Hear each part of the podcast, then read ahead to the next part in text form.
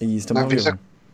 Ok? Neste momento, que é um domingo, dia 4 de novembro de 2018. Sim, ainda estamos em 2018. 21 horas e 12 minutos. Repita. 21, ho- 20 horas e 12 minutos, não é 21 horas. Ô, Johnny.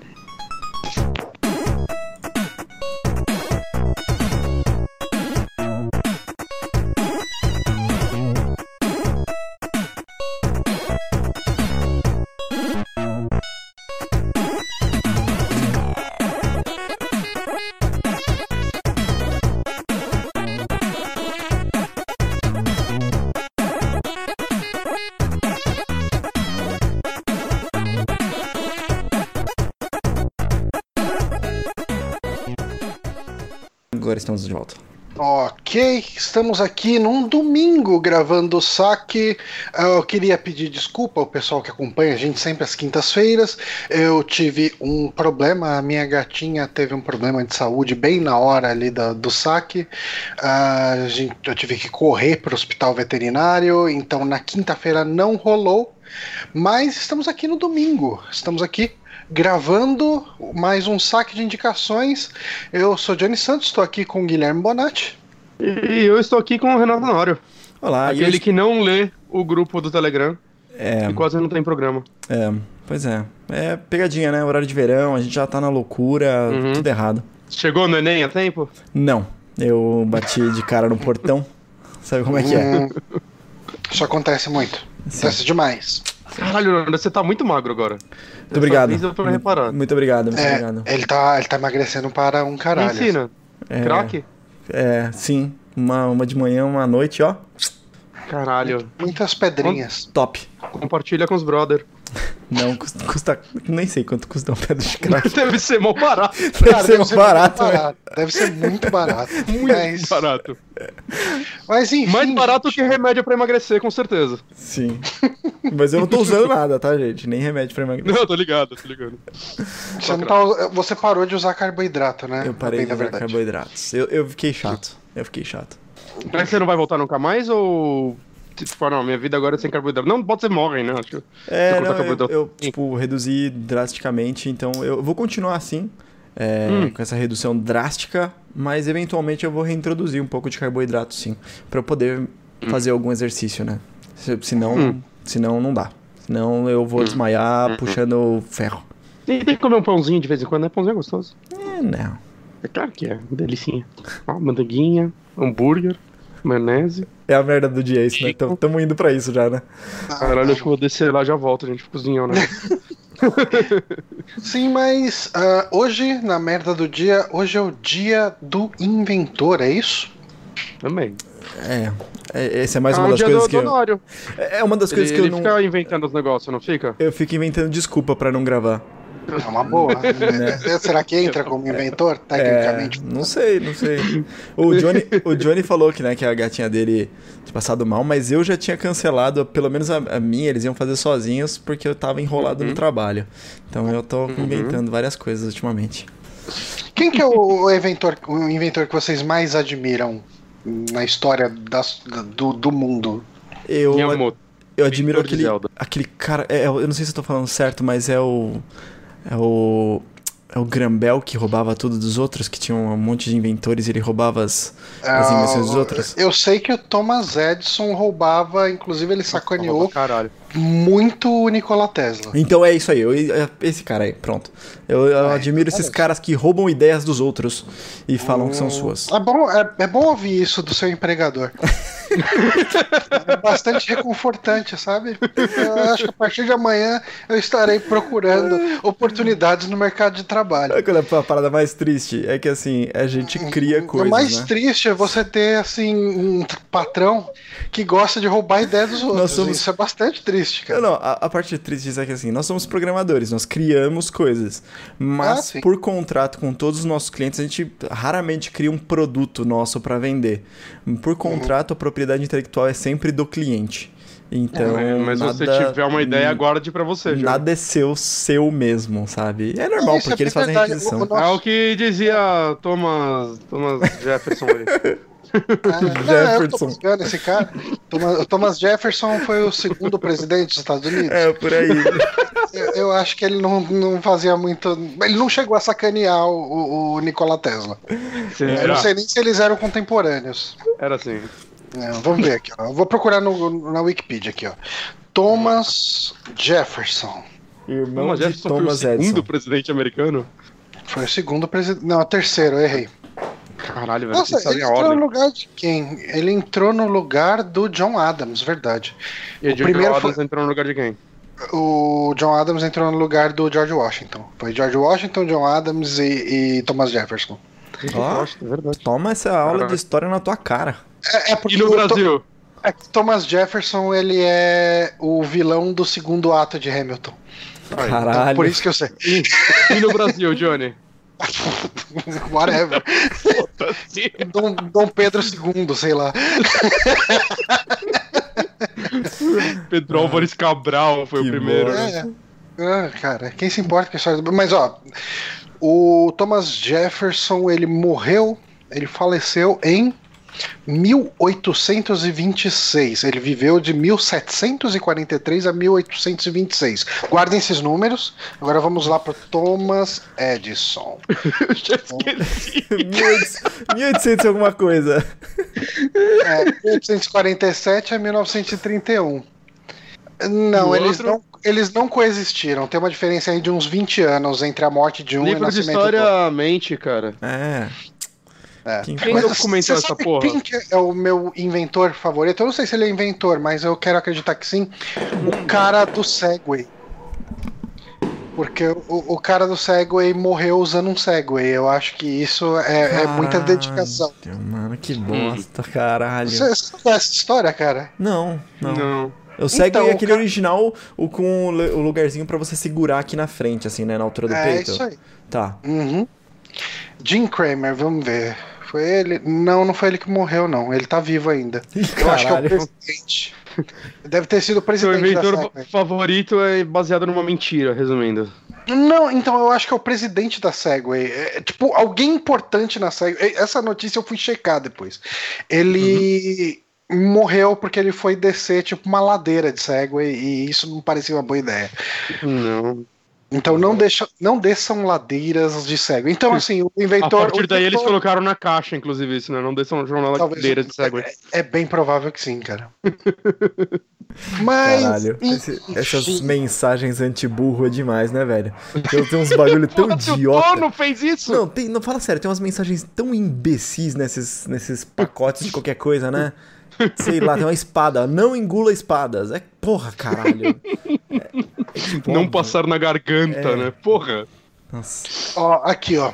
Em 2010, a Segway Inc., fabricante do sistema de transporte pessoal Segway, foi vendida para o milionário britânico William James Jimmy Hasselden. Contudo, o seu tempo à frente da, da companhia foi muito breve. William Hasselden faleceu ao cair num rio durante um passeio de Segway. ah, enfim. Vocês e- conhecem uma série que chama Drunk History? Não. Não. Mas aí o Corinthians possivelmente fez gol. É Gente, isso. desculpa, tá acontecendo alguma coisa muito louca. Eu não sei se tá jogando. Tem futebol agora acontecendo? Eu não sei. É, Eu não acho sei, que o Palmeiras ganhou. Pode ter Cara, chegado o Palmeiras ganhou. lá se- se Pode ter chegado Mas faz um tempo. Eu vou tentar Mas, manter enfim. mutado aqui, vai lá. Mas enfim, essa série eu vi alguns episódios, né? Eu eu quero pegar pra assistir ela. Basicamente é uma pessoa é, literalmente bêbada, né? O criador da série vai na casa dessa pessoa, normalmente um artista, um comediante, e a pessoa conta uma história sobre alguma coisa, sei lá, antiga dos Estados Unidos, né? Tem sobre os irmãos que inventaram sucrilhos, por exemplo. Só que a pessoa vai contando a história enquanto ela vai enchendo a cara, enquanto isso vai, tipo, Putz, eu- sendo uma, uma encenação disso. Só que a encenação tem vários atores famosos que participam dela, só que eles não. Tipo, a pessoa que tá contando a história faz a dublagem em cima, faz às vezes a sonoplastia, faz tudo, tá ligado? E é esse tipo de história que eles contam. É, e essa É. história do cara do Segway parece que daria um bom episódio dessa série. Daria- Mas é que eu acho que foi uma história meio breve. O cara comprou a empresa e morreu logo depois. Ah, não, mas os episódios são, tipo, cada episódio são, tipo, três histórias, tá ligado? Que algumas então- menos de 10 minutos. Então dá, se ela dá uma fantasiada e tudo mais, dá pra contar. Eu queria, inclusive, trazer, fazer uma versão brasileira disso, que acho que o Brasil daria ótimas histórias. Saudades quando o Silvio sempre. Santos roubava essas séries pra ele. Pois é, né? O Silvio Santos tá, já tá só esperando chegar a hora dele. Mas o Silvio Santos daria um bom episódio. Várias histórias sobre ele daria. Daria. Uhum. A gente pode esperar e, e, tudo vai acontecer. Muitos filmes. Quem interpretaria Silvio Santos em uma biografia? Nunca saberemos, porque ele vai enterrar os nossos três corpos. Mas vamos falar então das nossas indicações. ok. Vamos. Você que vai abrir dessa vez? Então, eu terminei ontem um joguinho que foi traduzido pelo jogabilidade, olha só. Hum. Um, eu joguei um jogo que se chama Return of the Obra Dinn, que é o mais novo jogo do Lucas Pope, que é o cara lá do Papers, Please. Por favor. E, cara, que jogo foda. É, ele é um jogo de te deixar completamente obcecado e você chega e fala: Não, vou só descobrir mais um, só descobrir mais um, mas descobrir mais um o quê? Ah, esse jogo eu acho que daria para falar ele, falar que ele é uma mistura de Gone Home com Her Story, não mais ou menos. Nada de Papers, Please, então. Não, não, não. Ele não tem uhum. nada. Assim, então, bom, se forçar um pouco a amizade, aí você chega, você encontra algumas, algumas semelhanças, alguns arcos de gameplay. Mas, uh, explicando do que se trata esse jogo. Você é uma espécie de um analista de seguro? Não sei dizer isso. Eu chutaria detetive, mas então tá tudo Não, não, não. É assim, um barco onde toda, toda a tripulação desapareceu. O uh, é o Bradim. Ele chegou lá no, no porto e você precisa fazer uh, meio que um inventário de seguro, não sei como se fala isso. E você precisa saber o que, que aconteceu com cada uma das pessoas que estavam ali dentro. Uhum. E por que, que todo mundo sumiu, né? Uhum. E basicamente, uh, qual que é a mecânica core do jogo? Você tem um relógio que esse relógio, quando você encontra um cadáver, você ativa ele e você abre como se fosse uma fotografia 3D do momento que aquela pessoa morreu. E assim, dando um número meio que quase aleatório aqui, uh, no navio, na hora que você entra, deve ter tipo uns 10 cadáveres dos 60 que sumiram. Uh, mas cada vez que você usa o relógio, se você entra nessa cena que é como se fosse essa foto 3D. E se tiver outra pessoa morta dentro da cena, você consegue usar o relógio e descobrir como essa outra pessoa morreu. Uhum. Você encontra com a 60? Hum, não exatamente, mas assim, você de alguma forma vê a 60 ali. Uhum. Não, não, é. que isso daí me lembrou o Prey, o último Prey, né? Que você tá numa nave também, a merda já aconteceu, e determinado momento do jogo, assim, logo no começo, tem um computador com a identificação de todas as pessoas que estavam na nave. E eu acho muito legal que você consegue seguir o rastro e encontrar todas. Saca? É um uhum. detalhe muito legal e, tipo, meio que descobrir o que aconteceu com ela, né? Nem, todas vão ter uma história, mas sei lá, você vai conseguir um item, ou pelo menos ver a porra do corpo dela, saca? Eu acho. Eu gosto disso quando o jogo. É, os NPCs são contados, não é? Tipo, ah, vamos jogar. renderizar é, um é. monte de corpo aí e foda-se. Uhum. Eu acho é, legal. Não, cada um. Eu lembro que quando você uhum. falou dele, você tinha mencionado isso. Talvez você uhum. encontre algum, alguma semelhança aí enquanto, quando você jogar o Bradin, se você algum dia pegar. Não, mas. Com certeza eu vou pegar, eu tô muito é, afim de jogar esse jogo. Então, assim, uh, o seu objetivo, o core do seu objetivo é descobrir quem cada um dos corpos é, como ele morreu e se ele morreu por causa de alguém, quem matou ele, né? Hum. Então, assim, vai, dando um exemplo meio, meio simples aqui. As primeiras mortes que você encontra são o último capítulo do livro. Uh, e você vai ver meio que o capitão fugindo para a cabine dele, enquanto outros marujos ou, ou tripulantes né, do navio indo para cima dele para matar ele. E daí ele vai, ele mata cada um desses e depois ele chega no quarto dele. Sabe? Então, uhum. assim, a, a primeira cena que você vai ter é um cara sendo baleado pelo capitão. E daí você vê assim que você nessa cena que você abre, você ouve também as pessoas falando e você sabe, ele marca, né, no, no como se fosse numa transcrição do texto. Um, se, a pessoa que morreu naquela cena falou alguma coisa, ele marca com um xizinho que essas falas são de quem morreu. As outras falas não são marcadas de quem que é. Você tem que supor ou se basear pela posição de todo mundo ali. É, é bem. Ele não é diretão assim. Você tem que pensar bastante enquanto você enquanto você tá jogando. Mas assim, essa primeira cena, você vai ter o cara gritando: "Ah, o capitão tá fugindo" e tal. E daí o capitão fala alguma coisa: "Vocês nunca vão me pegar vivo" e tal. E ele dá um tiro e o, um dos caras morre. Aí você já sinaliza ali: "Ah, esse cara, que eu não sei o nome dele, foi morto com um tiro pelo capitão fulano lá, William, sei lá, não lembro o nome do capitão. E você já olha a outra pessoa que tá fugindo e que deu o tiro, você sabe que aquele cara é o capitão.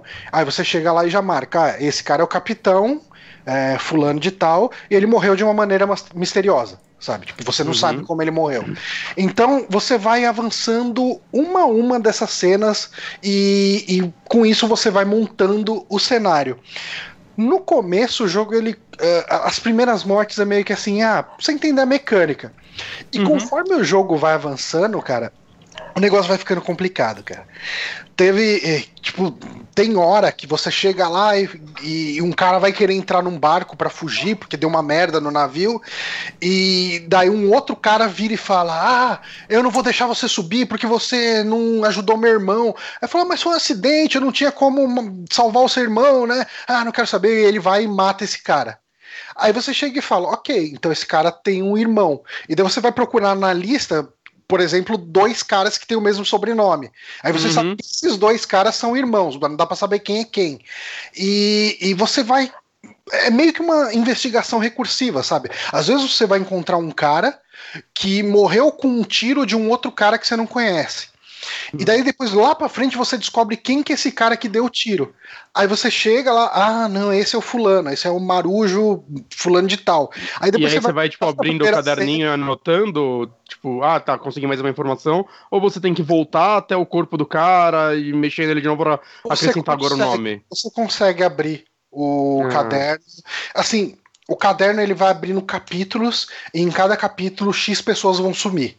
E daí você tem como ir em cada um desses capítulos, né? Conforme você ah. vai supondo quem sejam as pessoas, é, no cade você chega lá e coloca: ah, esse é fulano de tal, morreu num acidente. E, e, um acidente é, é, péssimo, porque quando é um acidente ele não teve um assassino.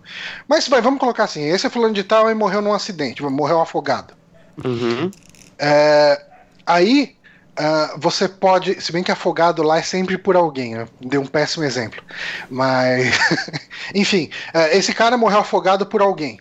Aí fica na, na foto desse cara, fica como se fosse escrito à mão. Fica como se fosse um bilhete escrito à mão em cima.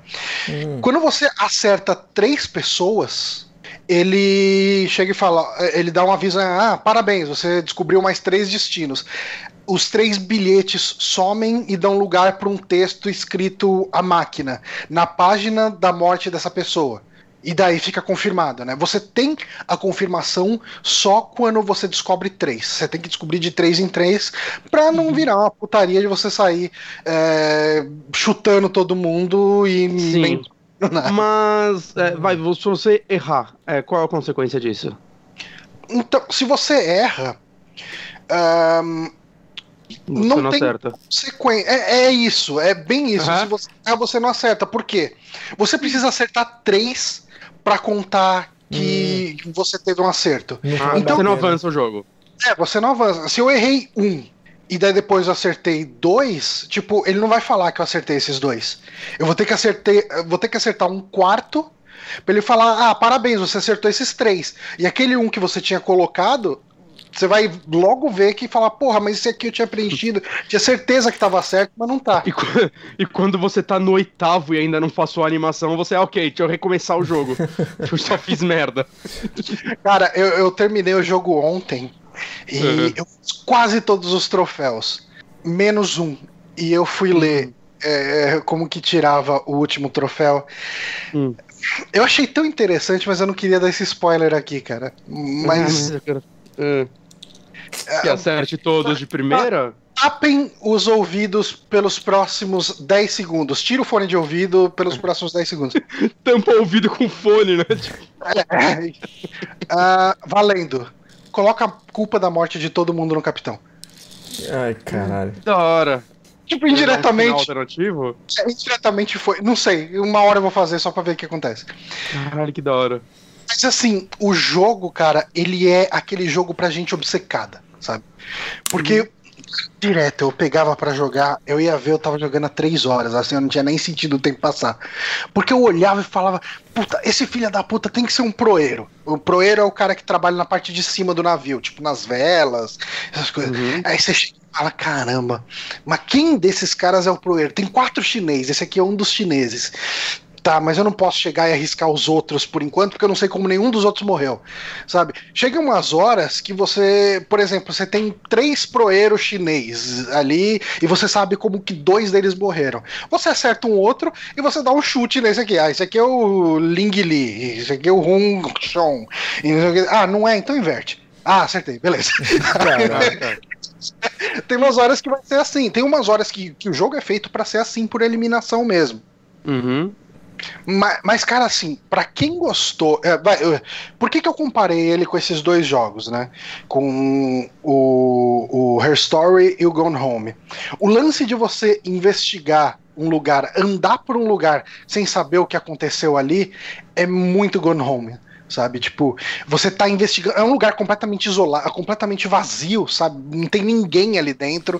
Uh, e você vai caçando cena por cena. É quase como você monta cenas do Gone Home, uh, vendo os diários né, da sua irmã e, e, as cartas da sua mãe, do seu pai. É, tem um pouco disso aí, só que, obviamente, ele substitui isso pelo, pela, pela essa questão das cenas que você revive da morte de cada um. E o lance do, do Her Story é muito que a história é contada nada linear, sabe? Tipo, você vai Sim. começar o último capítulo, daí depois você vai lá pro sexto capítulo. Aí depois você uhum. vai chegar vai lá pro primeiro, daí depois você vai voltar pro quarto. E, e, mesmo assim você não vai pegar esses capítulos inteiros, você vai pegar um trechinho do quarto capítulo. Assim como Her Story, você sentiu a necessidade de, sei lá, jogar esse jogo com um caderninho ou algo do tipo, porque o Her Story para mim é meio essencial para a experiência ser até interessante, não caderninho ou qualquer coisa de anotação, não. Eu lembro que eu baixei o Evernote só para jogar ele. Não, porque você pode dar os seus palpites uh, parcialmente. Você uhum. chega e você viu uma pessoa morta. Ali, você viu a pessoa tomando um tiro. Aí você coloca lá, esse marujo desconhecido tomou um tiro. Ah, tá, desculpa. Essa pessoa Na própria... desconhecida tomou um tiro de uma pessoa desconhecida. Aí assim você chega e olha e fala, puta, mas você toda vez. na interface do jogo mesmo. Exato. Aí você pode uhum. falar assim, toda vez que eu vi esse cara, ele tava fazendo algum trabalho braçal, ele tava carregando uma caixa, ele tava puxando alguma coisa, sabe? Ele tava sempre fazendo um trabalho braçal, ou no convés, ou na parte de baixo do navio. Aí você fala, não, esse cara então é um marujo. Então você pode colocar este marujo desconhecido, hum. que ele tem as listas de, de tipos de pessoa. Você tem oficiais, passageiros, é, os topmen, que são os proeiros, né? Uh, você tem os al almirantes? Não, eu não lembro. É, não, é, é, como se fosse os, os trainees ali, vai, vamos colocar assim. Uh, e você tem os, os marujos também. E você pode chegar lá e falar: Não, eu sei que esse cara é um marujo, então você pode colocar um marujo desconhecido, sabe? Tipo, uhum. e, e daí você pode filtrar isso, fica mais fácil filtrar depois, sabe? Uhum. Então, ele tem um monte de mecânicazinha que ajuda você a fazer isso. Às vezes eu fiquei tentado a usar algum papel, sabe? Mas não, no final das contas eu não usei em nenhum momento. A interface uhum. foi o suficiente. E, e eu acho interessante, né, que ele tem esse gráfico que simula Macintosh, né, os antigões. Mas a maioria dos jogos, quando eles tentam simular um visual antigo, eles tentam trazer a experiência de jogos antigos, né? Esse daí não. É tipo, é só um negócio dele, né? Uma escolha artística, porque o jogo em si não remete em nada de jogos de, de época, começando nos 90, 80, né? Uhum. Não. Eu achei, eu achei interessante. É que assim, é, o negócio que eu acho legal é que qualquer print do jogo fica parecendo que ele é um jogo dos anos. Do começo dos anos 80, sabe? Tipo. Uhum. 81, 82, sei lá. Uhum. Mas em, ele em movimento não parece isso. Né? Não. O, o, Mike Lombardo chegou e comentou aqui no, nos, nos comentários Sim. do chat: ah, ele parece ter um gráfico bem cansativo.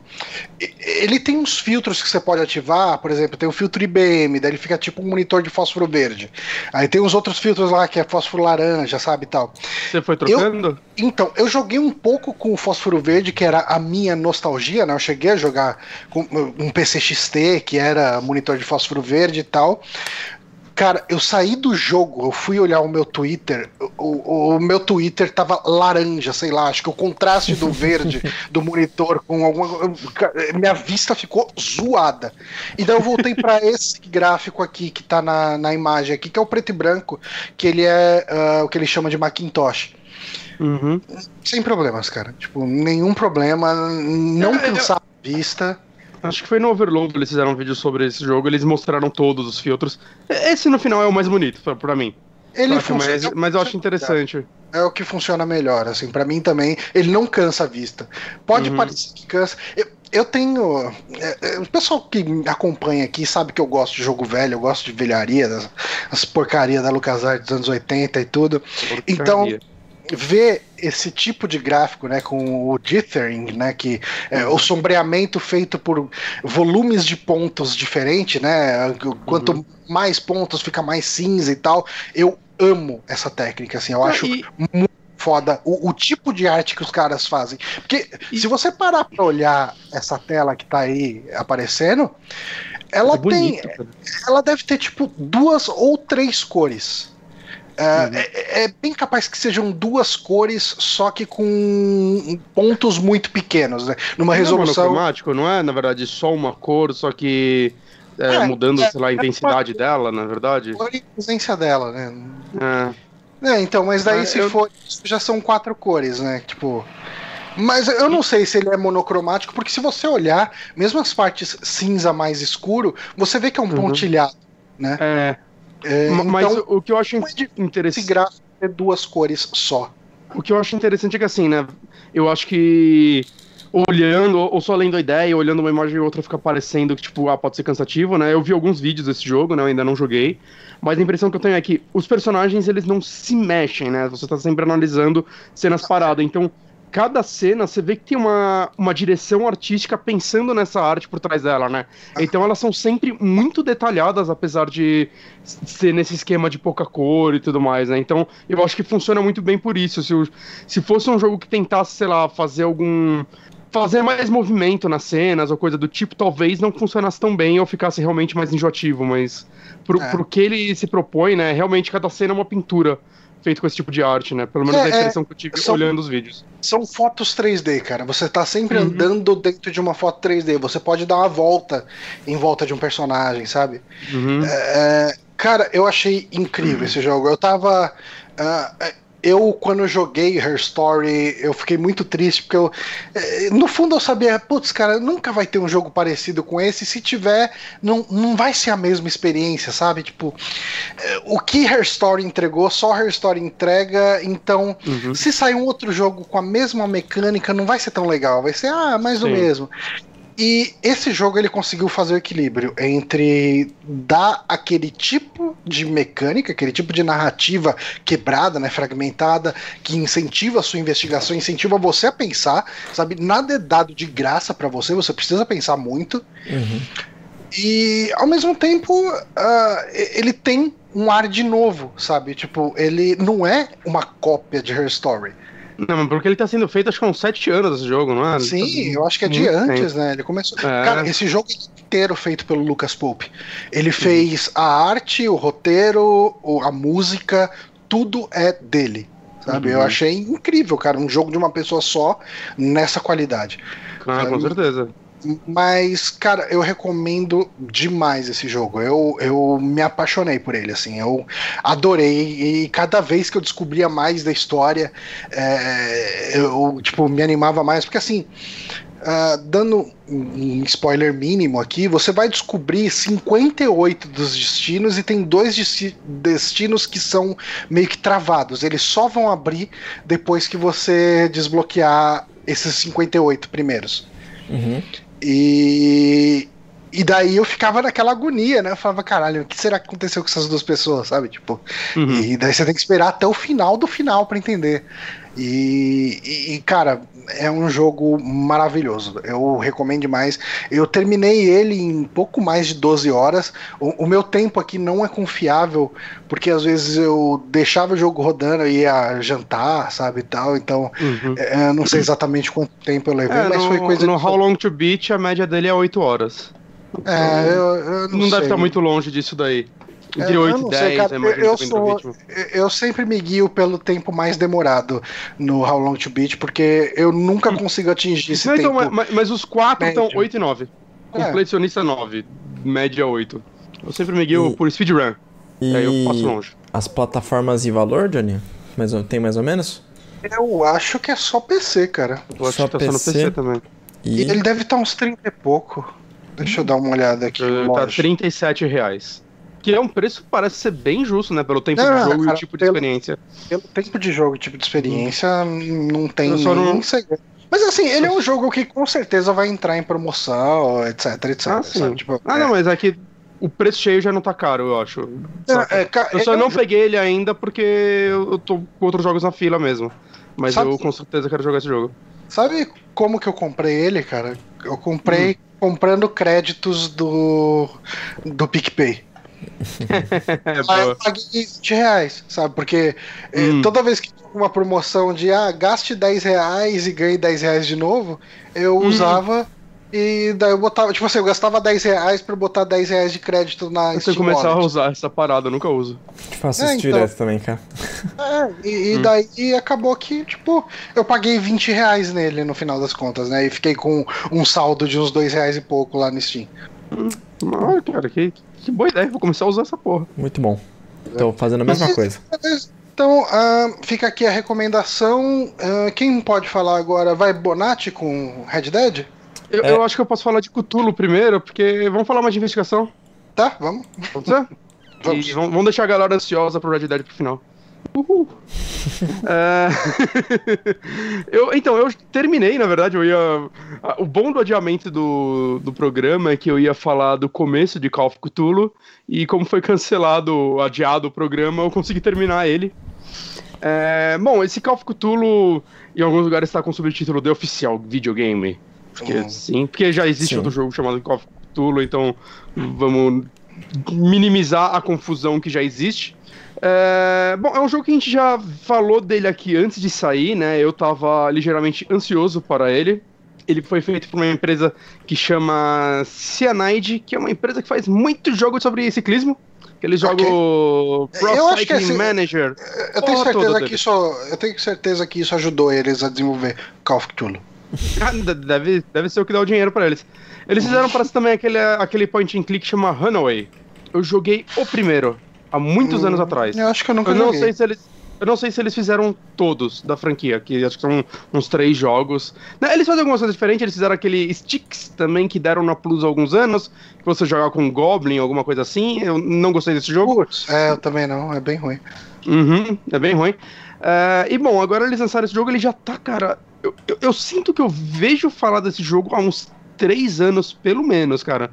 Talvez mais ou talvez fosse outro jogo do Cthulhu que tá em desenvolvimento também, eu não sei.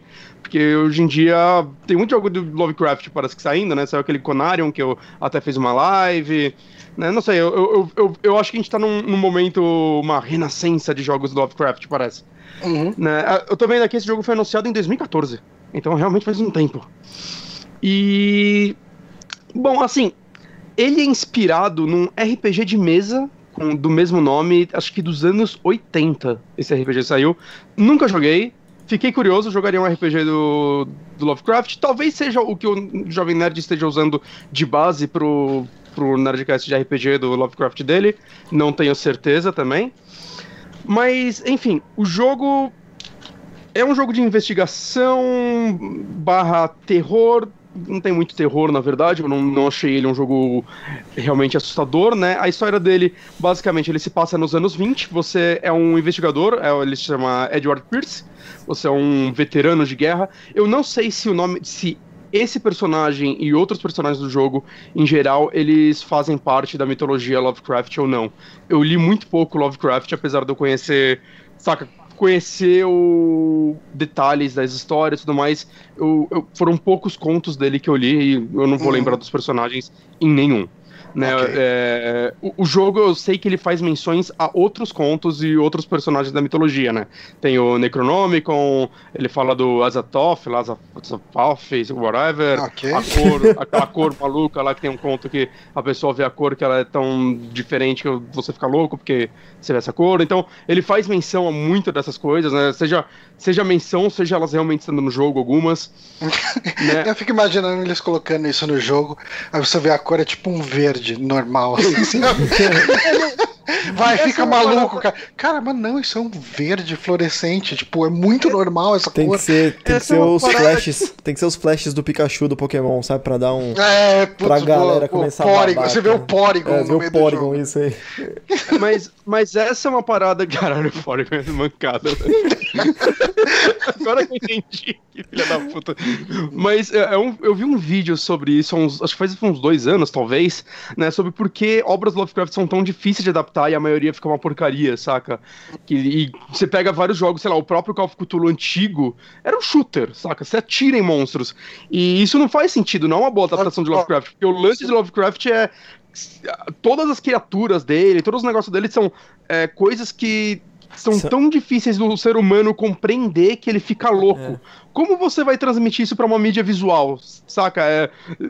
Só botando Polygon, é, realmente, é, cara. Tudo é, não tem como. Tudo é inconcebível e você tem que conceber alguma coisa para aquela mídia, né? Então realmente não faz sentido. Funciona, funciona muito bem em literatura, né? Porque você tá lendo e sua mente vai dar um nó tentando conceber isso e você não vai conseguir, porque você vai chegar perto daquilo, né? O próprio Cthulhu, a imagem que a gente tem dele, se eu não me engano, no livro é descrito como o mais próximo que eles conseguem explicar, né? É um pouco sobre o Witch também, né? Sem dar muito spoiler sobre o final do livro, mas a forma da criatura também é o que muita gente se decepciona com ele. Ah, mas não acredito que é isso, mas não é, cara. Tá lá escrito que é o mais próximo que eles chegam de conseguir descrever a criatura é isso.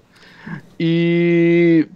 Bom, resumindo assim, logo no, no começo do jogo está lá no seu escritório e tudo mais, e aí chega um, um senhorzinho falando sobre a filha dele, né, que ela mora numa ilha com o marido e o filho dela, né, os três na verdade morreram num incêndio na mansão deles, mas, é, tipo, nada ficou claro, a polícia não investiga, os caralho, e ele fala para você ir lá, né? E no, no processo ele leva um quadro que ela pintou, porque o lance que a filha dele, ela tinha visões, né? Ela algumas pessoas achavam que ela era esquizofrênica, né, ou os Caralho 4, e, mas ela basicamente ela pintava esses quadros baseados nas visões dela, e ela era uma artista meio de renome, só que ela tinha desaparecido, porque na verdade ela foi morar nessa ilha com o marido e, tipo, a sociedade não tinha ouvido mais falar dela, mas ela estava levando uma vida nessa ilha. Essa ilha é a Black Island, eu acho que ela é também da mitologia do Lovecraft, é uma ilha onde as pedras são tão escuras que o, os oceanos parecem todos escuros, e as pessoas lá vivem de pescar baleias, basicamente. Pescar, né? Você não hum. pesca com uma vara, né? Você arpão, mata ela cruelmente e arrasta ela para as pessoas comerem, né? Mas, enfim. Pô, você não vai com uma varinha de bambu pegar uma baleia. é. ok. É, é, fica muito pela, pela concepção do que, que é um, casa, um, um casamento. é uma pescaria. Rapaz, é, casamento. É que eu acho que você não pesca a baleia, acho que você é, caça a baleia. As pessoas vão fazer a, a ligação. Espero. É, mas... Não existe, mas enfim. Mas enfim, né? Depois você logo no começo você vai nessa ilha e basicamente é onde se passa o jogo. O jogo, cara, ele mistura muitos elementos, assim, indo até um pouco, sei lá, de point and click, né? Na parte de você ter que ir nos lugares investigar, né? Ele lembra aquele jogo. A parte de investigação dele me lembra um pouco. Ah, alguma coisa. Ah, peraí, gente, eu vou abrir meu Steam, vou achar o nome dele. The Vanishing of Ethan, Ethan Carter. Isso, isso, isso. É um jogo bem legal.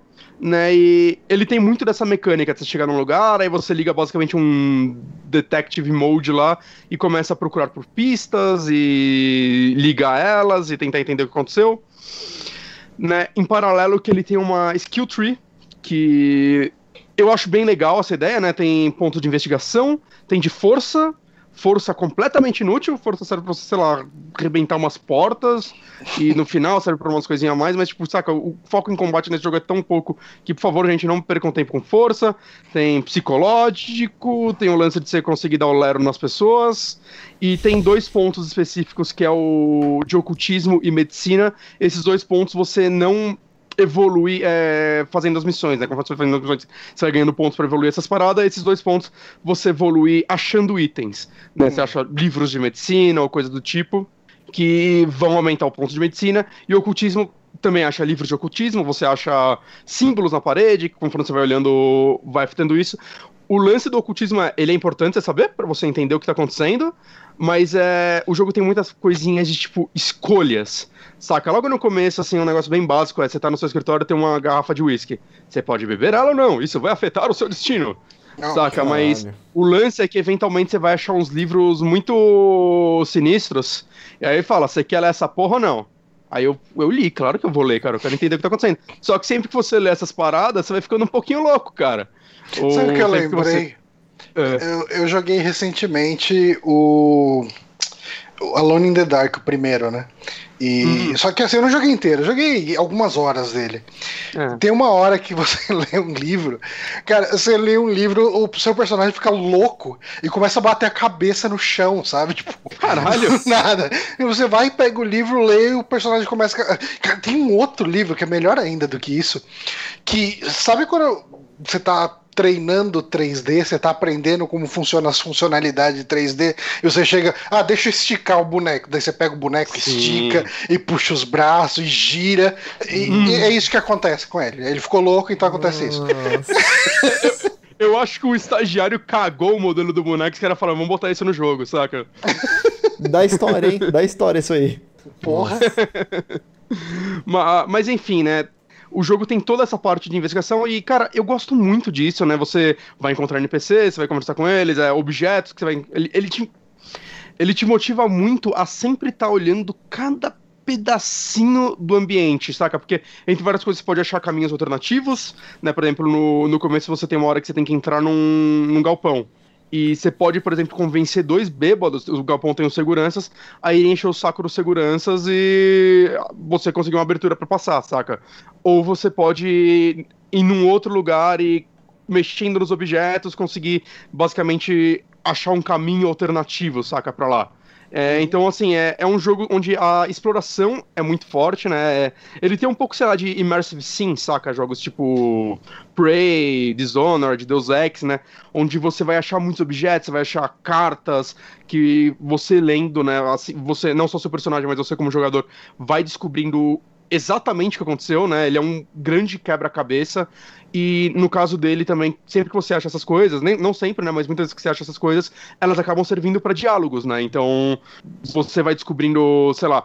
Você vai no bar, você olha a parte de contas do bar, você vai ver que o marido da, da, da mulher lá que você tá investigando, ele tinha uma conta meio alta lá no bar. E você pode trazer esse diálogo pro dono do bar, né? Pra tentar, tentar entender um pouquinho mais sobre este personagem e juntar as paradas. Né, no desenrolar do jogo vai acontecendo coisas muito loucas. É, saca, ele, em alguns momentos ele me lembra um pouco Evil e Finn, nas uhum. partes em que. Ah, cara, você mexeu num negócio e se acordou num sofá e você já não sabe mais se você tá ficando louco ou não, saca? Aconteceu mesmo, ou você tá ficando louco, isso vira um negócio tanto seu quanto do personagem, né? No final, assim, é um jogo que é um, é um grande mistério, um grande quebra-cabeça, cara, que assim, eu.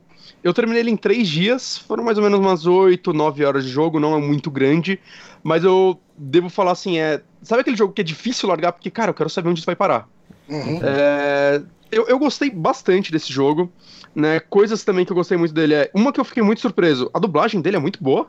Saca? Normalmente esses jogos independentes, meio independentes, barra baixo orçamento, ele, sei lá, a dublagem é meio. Vai quem tem aí. Ela funciona muito bem na maioria dos personagens. É... É, eu gosto, vai, ele tem múltiplos finais, eu gostei disso. Eu, um lance dele que eu falei das escolhas, basicamente, acho que ele você tem quatro. Precisa, tem... Você precisa rejogar ele inteiro para fazer um final então, alternativo? Eu consegui fazer três finais. Okay. Vou deixar assim. No final, hum. de acordo com suas escolhas, você consegue fazer no, no último capítulo é, qualquer um dos finais que você conseguiu desbloquear. Teve um que eu não consegui desbloquear, aí eu teria acho que rejogar o jogo. Uma, um defeito dele é ele não ter escolha de capítulos né, que você não poderia só rejogar talvez alguma parte específica. E então o último final eu vi no, no YouTube mesmo. E, e o é. save você né, não consegue mas... mantendo tipo um save e salvando sem, sem substituir assim Cara... e depois ir voltando. Eu, eu não olhei isso, eu não tentei isso. Talvez você consiga assim fazer mais de um save mas eu, eu não, não olhei isso, não. não. Não lembro, tá ligado? Não lembro essa informação. Uhum. Cara, isso me faz. Eu, na semana passada eu rejoguei o Downfall, que é o do cara do Cat Lady, né? O, o primeiro uhum. jogo dele, bem independente e tal. E daí eu fui ver que ele tinha. Quer dizer, eu já sabia que ele tinha finais alternativos. E. Uma, eu consegui fazer dois finais, se não me engano. Para fazer o terceiro final, eu tinha que ter sido. Ah, não, não, desculpa. Nesse jogo dava para fazer os três. Só que no remake dele, que é aquele que você jogou, Bonatti, uhum. para você fazer um dos finais, um dos finais que seria o final canônico para Cat Lady, você precisa ser escroto com sua esposa em toda possibilidade. Você precisa xingar ela, você precisa ser o cara escroto do relacionamento abusivo. Eu falei, caralho, mas imagina a pessoa que faz o final assim, de cara, na primeira vez que ela joga. eu conheço gente que faria, cara, que tem gente que gosta de jogar o jogo sendo escrotão, saca? Uhum. Eu, eu, não consigo, assim, eu, me machuca. Que bosta. Mas, mas assim, eu tô falando muitas coisas boas do jogo, eu acho que ele tem sim seus deslizes, né? Alguns são, obviamente, pelo orçamento dele. É, eu gosto do character designer dele, né? Os personagens eu gosto dos modelos deles. Uhum. Vai, eu imagino que o, que o livro de concept art dos personagens seria bonito. No jogo, meu Deus do céu, cara, tão entre alguns dos personagens mais feios que eu já vi nessa geração. É, sabe aquele modelo de personagem, cara, que assim, geração passada era mais bonito? A parte de expressão facial desse jogo é. Cara, é, eu acho que é a pior que eu vi nessa geração. Assim, é muito feio. Muito, muito feio, cara. É. é, é, é nível é, Chega a ser. Nível Fallout 3? Isso. Tá, talvez Fallout 3, assim. É que é, que é foda, né? Agora você me lembra de Fallout, é que a Bethesda não consegue também, né?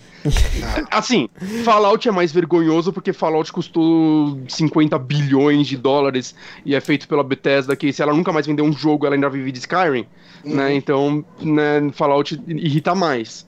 Mas é bem feio, cara. É ainda, bem, bem feio. Ainda é melhor que o é... Witcher 1 que eu tô jogando, por exemplo. É, mas, é, tá ali, tá ali, tá caralho, ali. o Witcher 1 é feio pra caralho. Não, não, não, não, não.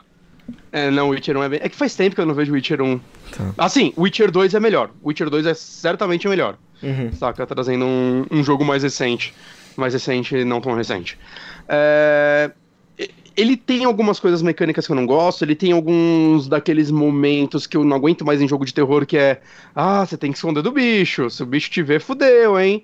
É, cara, eu não sei, cara, esse tipo de mecânica já cansou, saca? Já ficou meio sei lá, ficou meio pobre para mim. Eu, eu, entendo até você colocar ela numa parte ou outra, por exemplo, Resident Evil 7 faz isso muito bem, porque ele te dá meios de se defender do, do, da família Baker, né, ao mesmo tempo que você quer evitar isso, né, mas eu não sei, cara, essas partes desse jogo, ainda bem que elas foram curtas e com checkpoints bem generosos, porque sempre que chegava elas, eu dava aquela bufada, assim, tipo, ah, cara, não acredito que eu vou ter que fazer isso hoje em dia, saca? Eu não aguento mais esse tipo de mecânica. Que é, que é tipo, saca, que não é um stealth bom, é um stealth meio merda. Então, saca, se, se, se tem uma parte dessa no Splinter Cell, beleza, cara, eu vou aqui sambar no meio do bicho. Mas não é, né, cara? É aquele, é aquele stealth num jogo que não é stealth. Uhum. Então, eu, eu, nunca gosto dessas, dessas cenas.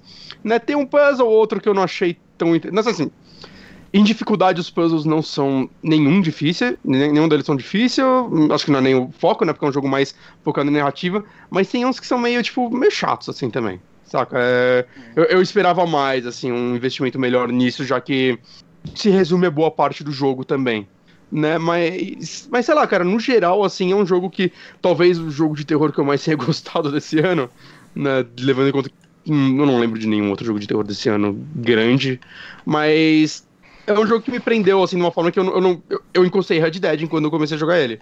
Ah, saca? Eu, ok, eu, eu, quero, eu quero terminar esse jogo, porque eu tô gostando da história, eu tô gostando da narrativa, saca? Eu espero que essa empresa continue investindo em jogos assim.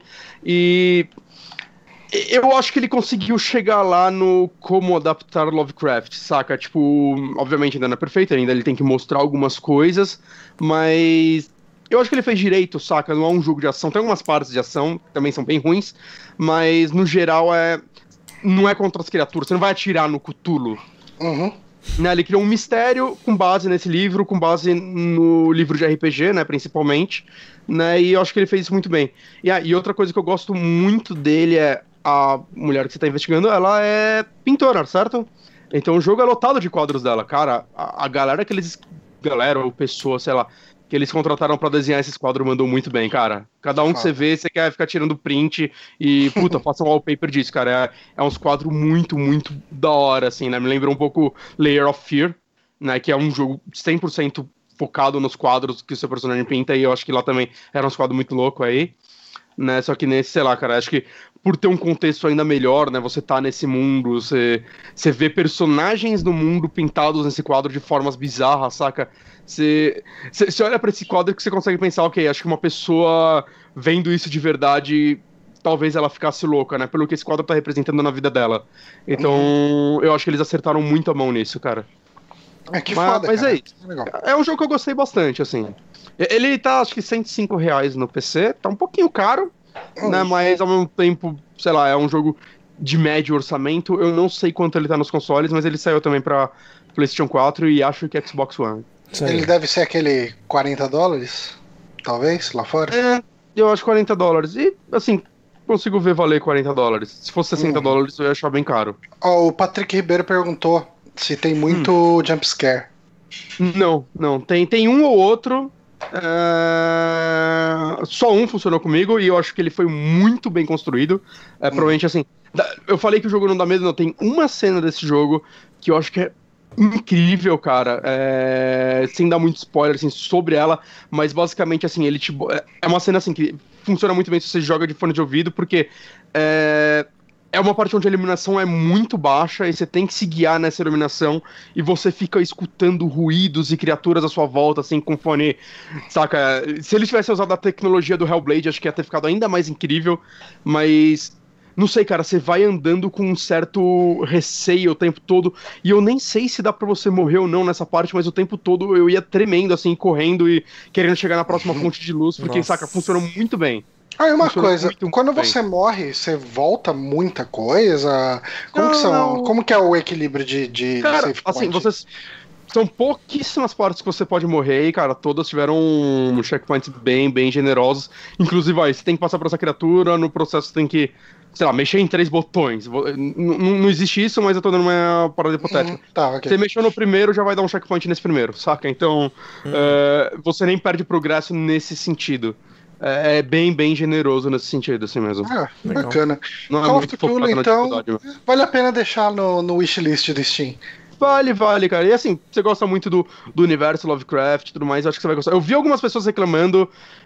Caralho, eu adoro ler review do Steam pra ficar meio nervoso. Teve um cara que chegou e falou: Walking Simulator, Refound. Aí eu fui ver, jogou 0.2 horas. Dessas 0.2 horas, cara, quanto. Assim, se você pegar o menu e a introdução do jogo, que é uns vídeos meio longo Cara, 0.1 hora foi isso. O cara pegou.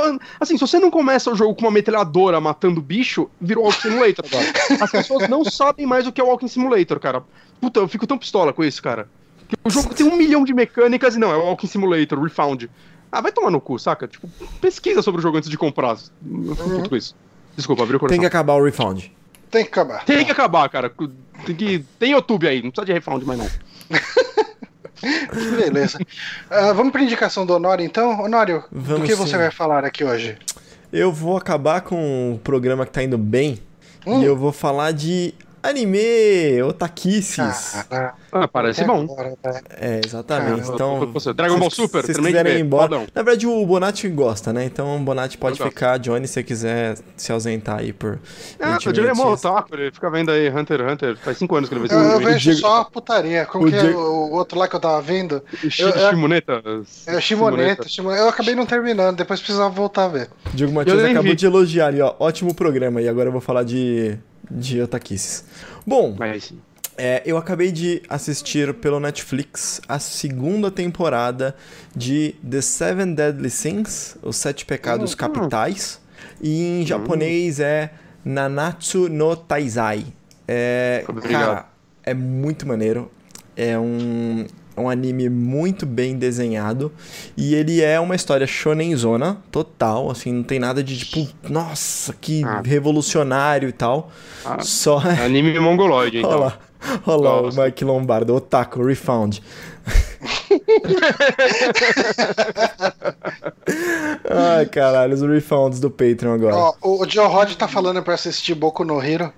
É, E falou um Boku no Pico aí, cara. Tá muito estranho esse um, nome. 50% de chance de um, um desses aí não vai ser muito legal. Eu não lembro qual Eu- é eu tenho- qual. Eu tenho muita vontade de ver Boku no Hero, sendo honesto. Eh, se tivesse um jeito fácil de ver gratuitamente no, no Netflix, eu viria. Porque eu já tô cogitando. Então, eu tô cogitando assim na Crunchyroll, que as propagandas da Crunchyroll me incomodam um pouco.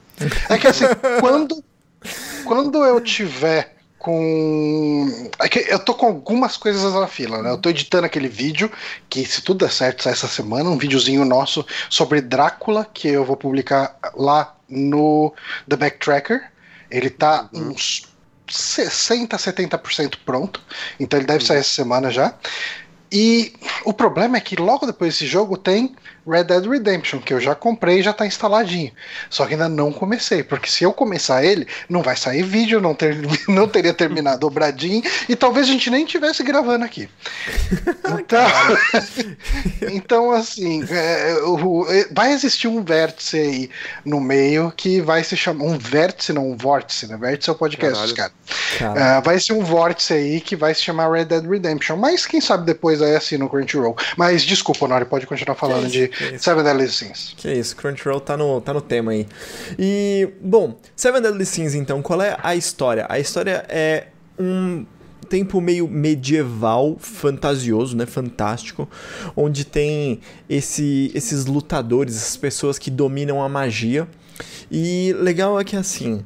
Ah, os poderes são muito únicos, então você tem pessoas. Uma pessoa que tem um poder de fazer tornados, uma pessoa que tem um poder eh, de fazer, sei lá, de aumentar a gravidade, tipo aquela sala da gravidade do Dragon Ball, sabe? Ele consegue aumentar a gravidade só em cima de uma pessoa. É, tem uma pessoa que é o rei das fadas, então ele tem um monte de poder ligado à fada. E tem um cara que é só super forte, tem um cara que é super rápido. Então, a ideia é que você tem poderes. No geral, você tem lutas corpo a corpo, aquelas lutas super poderosas, super rápidas. Nossa, nem vi os movimentos dele, não sei o que lá, esse tipo de palhaçada, né? Uhum. Mas é legal que cada um tem o seu gimmick, cada um tem o seu poder. cada, E- cada personagem, o poder dele é baseado num capital é, capital ou É, nada a ver? não é o poder exatamente, mas Que todos tem oito eles... caras, oito pessoas aí no rolê, então não é Sim. sete. É, Tá exatamente. errado Assim, são os sete um pecados porco. capitais. E a menininha que está com as mãozinhas assim, tipo, juntinhas, Rezando. ela é a Elizabeth, que ela é uma princesa e a história começa com ela. A história começa Hum. a gente acompanhando a Elizabeth fugindo, é, e ela tá fugindo por um motivo tal que eu não vou falar aí. é, talvez nem seria spoiler, mas enfim. Ela- e ela encontra o Meliodas, que é esse principal, que é esse menininho loirinho aí. E o Meliodas, ele é o capitão dos sete pecados capitais. E ele é, tipo, poderosíssimo. Poderosíssimo. E Hum. eu não vou spoiler os poderes dele. O poder dele é muito criativo. é, E Hum. não é apresentado até, tipo, o final da primeira temporada. Então tem, tem duas temporadas de 24 episódios cada. No Tem formatinho. três no Netflix. O Netflix é meio safado, ele fez umas bosta aí. Ele não consegue lidar Ah, ok. com. Ele não consegue lidar com OVA, né? Que é muito comum Ah, a segunda anime. temporada tem quatro episódios. Exato, ele pegou os OVAs que não faz parte da história, é tipo um spin-off de Natal. E Ai. colocou como segunda temporada. Então ele tem É duas tipo os temporadas. filmes de Dragon Ball que não servem pra nada. É, É. Eles fizeram isso, eu acho que foi com o. Com o Sherlock, teve um episódio especial de Natal. Eles falaram que era, episódio, era o primeiro episódio da quarta temporada, daí depois entrou a quarta temporada e eles tiveram que mudar. Não, você não tem noção. Eu assisti o- até o terceiro episódio dessa segunda temporada, maluco, achando que era a segunda temporada. E tipo, quando eu falei, caralho, mas tá muito estranho isso aqui, velho. Não, não tá continuando a história, que merda. E aí eu fui ver que não era. Caralho, cara, decaiu, nossa, né? Nossa, acabou e comigo, o velho. Comedians in Car, que eles pegaram todos os episódios antigos, fizeram quatro seleções, whatever, tudo fora de ordem, aí saiu a nova E temporada, eles lançaram como temporada, foda-se. Caralho. Netflix, porra, só bota as paradas em ordem, cara, não é difícil. Você Só pega faz- a Wikipedia lista e coloca. Só faz o negócio Caralho. direito, caralho. Lançaram desse jeito, lança igual. e a né? Amazon não tá longe não, cara, que Steinfeld tá tudo fora de ordem lá. O, Nossa, é uma zona, né? esse, Caralho, gente, esse aqui ele sai no Netflix, ele é a distribuição então mundial pelo Netflix, tem uma distribuição no Japão que eu esqueci quem distribui lá, mas o Netflix faz o resto da distribuição. Eu assisto ele dublado, a dublagem está excelente e mega adaptada ao melhor estilo Yu Hakusho, sabe? Uhum. Personagens com trejeitos específicos brasileiros, regionais e tudo mais. Eu adoro esse É, tipo de coisa. Tem eu, gente que eu comecei a assistir, falando em dublagem, eu comecei a assistir Bleach, mas eu acho que eu vou abandonar, porque eu tô achando, eu tô achando legal, mas não tô achando gosta. tipo, É, tão ele, legal. Sim. ele pisa na bola É, depois. É, então ainda falam isso. eu, Puta, se, se É. agora eu já tô achando só legal. Quando É. pisarem na bola, então eu vou querer morrer. Ou eu, ou eu vou achar incrível, eu vou achar que é a melhor parte do anime quando ficar uma merda. É. Mas enfim, eu vi um, um, um episódio em japonês mesmo. Aí eu, ah, deixa, deixa eu ver como é a dublagem. Cara, achei uma boa a dublagem também. é. Sim, é boa, é boa também. Mas, mas assim, é- é- vai melhorando Mas eu o tô Bleach pensando porque em- é muito antigo. Ble- Bleach tem muito episódio, cara. Muito. É, então eu, eu, tô, ah, eu tô pensando em trocar Bleach pra alguma coisa. E como esse daí por enquanto tem duas temporadas e tal, eu tô pensando. Dá- é, dá pra acompanhar. E ele tá em lançamento ainda no Japão, as duas coisas, o Uhum. mangá e o anime. É, É, o mangá eu vejo aqui saindo também. Acho que é a JBC que traz ele. Isso, é isso mesmo. Cara, ele Uhum. tem já 33 volumes, isso dá 286 capítulos. Então já tem bastante coisa pra ler. Eu tô pensando se eu vou pro mangá, porque. Cara, demorou muito entre uma temporada e outra, sabe? Demorou muito mesmo. E aí você É começa a ver um monte de. Tipo, eu não vou falar que é spoiler, mas Ah, começa a soltar as coisas. Man, né? Tipo, sei lá, no Twitter de repente aparece. é, tem um pecado que. Ah, eu vou spoiler, quase spoiler pra quem tá vendo. Tipo, é o mesmo micro spoiler que eu tomei, vamos dizer assim. Ok. O pecado da- do orgulho, que é o do leão, é o cara que tá de costas na imagem. E. Uhum. Saiu vários GIFs dele, porque ele tem lutas muito fodas. É, saíram vários GIFs das lutas deles aparecendo no Twitter, no Instagram, sabe? Pra mim que busco essas outras otaquices, então ca- acaba vindo como publicações sugeridas assim. E ele nem aparece na primeira temporada. Então você fica. é, você fica tomando esses micro spoilers. Eu não quero tomar isso porque tem gente que assiste com muito, muito mais velocidade ou lê, né? Muito mais. Muito Sim. antes do que realmente sai aqui. E é que nem One Punch Man, não saiu a segunda temporada até agora, né? Trocou a produtora, sei lá quando É. Não, vai é sair essa porra. isso, é Attack on Titan. Todos esses caras sofrem desses, desses problemas, né? O Então que, é assim, é, é foda que é o oposto do problema que acontecia antes, né? Tipo, com o próprio Dragon Ball e vários outros Naruto da vida. Que, ah não, o anime sai toda semana e por conta disso ele tá mais rápido que o mangá, então vamos inventar um monte de lixo Então, no meio. Bleach, Né? Bleach vai É, acontecer Parece que nunca isso, vai né? ser perfeito. Bleach, Bleach vai acontecer isso pesado, viu? É onde você vai dropar. É. Ah, não, acho que eu já dropei agora, assim, acho que eu não vou acabar o começo. Ah, E- cara, eu gostei, mas eu não gostei, saca? Ah, meu Deus. E, cara, pior música de abertura que eu já vi na minha vida. Puta que pariu. É, é, é, eu corto ela no Netflix, né? Aperto rapidão lá pra cortar, mas o meio segundo que ela toca já me deixa de mau humor. É, tem Só algumas, tem compartilhar também. algumas boas. Eu, tenho uma playlist de Bleach, de Ah, músicas não, tal- aberturas talvez e, melhore, mas a- encerramentos. Mas A primeira. é cada é ruim. temporada tem uma mesmo, é, é complicado. Hum. A- a- eu vou falar de três pecados aqui que são é, mais ou menos, eles vão apresentando um a um. É, três pecados são interessantes. O primeiro é o capitão. Esse aí eu não vou poder falar mais do que ele é o capitão. Ele é o cara mais foda que tem. Ele é- as lutas dele são super criativas e detalhe. é, todos eles têm tipo uma arma mágica fudidona, uma arma mágica que é sua arma única e tudo mais, e todos eles começam naquele melhor estilo shonen, sabe? Depois aparece a arma e tudo mais, e tipo, primeiro ele tá lutando sem nada. Então ele é sempre criativo e ele sempre aparece com uma arma diferente, bem legal. É... O outro cara que eu queria falar, ah não, vou começar pela a outra é a Diane, que é essa mulher que tem uma roupa meio tipo laranja, que ela tem duas Ok. chiquinhas assim, né? E Uhum. ela é uma gigante. Então aqui não dá pra ver a proporção, mas ela é gigante, tipo gigante, como se você não chegasse no tornozelo dela de altura.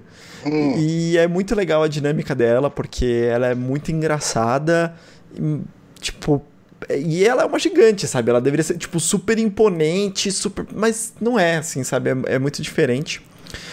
E o último, e esse, cara, é o personagem, tipo, o melhor personagem, não de força, nada do tipo, mas assim, o- melhor personagem que é o Ban. O Ban é esse cara do cabelo espetado, com cara, tipo, meio, meio safado, assim. E ok. apesar dele não ser Meio safado, safado. ele não é safado. Tipo, essa cara de safado, mas tipo, não, não é. é. O Meliodas, que é o capitão, é tipo safado. Eu mostrei pro, pro Johnny um pedacinho lá que eu tava assistindo durante o almoço no, no, no trampo. E era meio, meio zoado, né, Johnny? O Meliodas. Mas, enfim. É, cara, mas, cara, quem já assistiu Hunter x Hunter e viu Hisoka fazendo eh, insinuações e insinuações de pedofilia, eh, eu acho que qualquer coisa é mais leve. O, o- o Mestre Kami no Dragon Ball Super tem um episódio que ele vira um sex offender de vez. assim. É. meio É. Ah, no. Super, tá. Não, eu ia falar No Dragon Ball não, normal não. já tem, né? Não, não, no- mas no Super é, tem, tem um episódio que sim que incomodou pessoas, assim. Que, é, Mas- que é- que, ok, vocês foram. Vocês foram um pouco demais aqui. Mas aí o Ban, ele é muito louco, acho que ele é o pecado da ira, se eu não me engano. E é muito louco porque ele não tem, tipo, poderes estilo um projétil ou nada do tipo, ele só é, é o Ban, o imortal, é o subtítulo dele. Hum. Porque é isso, ele é imortal e toda a Ah, luta bom. dele é uma coisa, tipo, maluca, assim, sabe? Tipo, ele vai e parte a cabeça Kamikaze. dele, kamikaze, e é uma luta super É. visceral e é sempre muito louca e ele tem um estilo de luta muito diferente também. E eles têm muita luta entre eles. Então, por exemplo, a luta entre o Ban e o Meliodas, cara, é muito satisfatória, é muito satisfatória. Você vê, tipo, um- é, é muito interessante, sempre muito criativo. Você fala assim, como é que isso vai funcionar? Esse poder aqui contra aquele, não tem como isso funcionar. E, tipo, funciona, sabe? É, é uma E- parada louca. E assim, é. Esse anime, eles têm, vai, um objetivo em mente ou não? Esse grupo, e aí Tem. vai aparecendo mal, eles enfrentam, aí não, agora apareceu um mal maior, eles vão enfrentar de novo. Não, Tem, tem, algum. tem objetivo, tem uma história de que eles, primeiro eles são fugitivos, os sete pecados capitais, porque 10 anos atrás eles, eles tentaram dar um golpe em Leone, que é esse reino, né? E, e, de repente, aí essa princesa de Leone, que é a Elizabeth, encontra o Meliodas e acredita que a versão dele é diferente, o que aconteceu e tal. E eles decidem que eles vão provar a inocência e tem umas coisas erradas acontecendo no reino que eu também não vou revelar muito porque é um plot bem de tipo plot twist, reviravoltas e tal. E ah, eles começam a encontrar, buscar todos os outros pecados capitais Uhum. para poder ah, formar essa equipe e derrotar um mal lá específico que tá aparecendo. Eu só queria falar aqui que o Matheus Forni, nosso querido escritor de Jornada, compra em Jornada, deu dois reais aqui em defesa de Bleach, da primeira abertura de Bleach. Eu também, eu também acho que é muito boa. Eu não quis defender na hora, mas eu também. A, a animação da abertura é excelente, É cara. aquela é tipo da- um jogo de câmera rodando nas pessoas. É, é mó bonito, mas aquela música, cara. É aquela que, tipo. Caralho, que música chata! É aquela que é mega colorida, não é? Ou eu tô errando? É, é, é colorida. Eu não sei, eu não tenho base pra saber se vai ficar mais colorido e não é essa. Mas na, visualmente ela é bonita, sim. Tô contigo, Eu não gosto da música. Tô contigo, Forni. Agora, só pra concluir, então, ah, o Seven Deadly Sins, eu tenho que alertar que tiveram algumas coisas na segunda temporada que me distanciaram um pouco. A história continua evoluindo e ficando melhor, mas tiveram alguns elementos que eu fiquei bem, bem frustrado, assim. O primeiro Hum. é nível de poder. É o melhor estilo Dragon Ball Z. Apareceram números. Ah, o poder Ah. desse aqui é de 3 mil, desse aqui é Caralho. de 2.500. Ah, mas agora ele... é- O ele próprio Toriyama abandonou isso depois ele de um tempo, despertou cara. o poder do xablablá do bliblibli. E então o dele agora está 5 mil, meu Deus do céu! Caralho, Toriyama velho. tentou, ele não deu certo, ele parou. Todo mundo viu que isso não funciona, parem. É. Isso aí Uhum. foi meio foda, cara. Não gostei disso. E ah, outra coisa que rolou foi ah, pausa para o treinamento. Ah, esse inimigo aqui é muito forte. Va- Vamos sair e precisamos fazer um treinamento. Ah, tem um treinamento aqui. Esse Ah, treinamento isso não é mágico, não sei o que padrão shonen? Então, é porque tem jeitos e jeitos de fazer. Isso é o shonen antigaço, sabe? É tipo, é a sala do Ah, Mais tempo. ou menos. É a sala do Sim, tempo, sabe? sim. Vamos entrar. No caso deles é. Vamos para o mundo dos druidas treinar. Porra, mano. Não, cara. Aí, tipo, tem aqueles três episódios de treinamento. Agora vamos voltar pra história.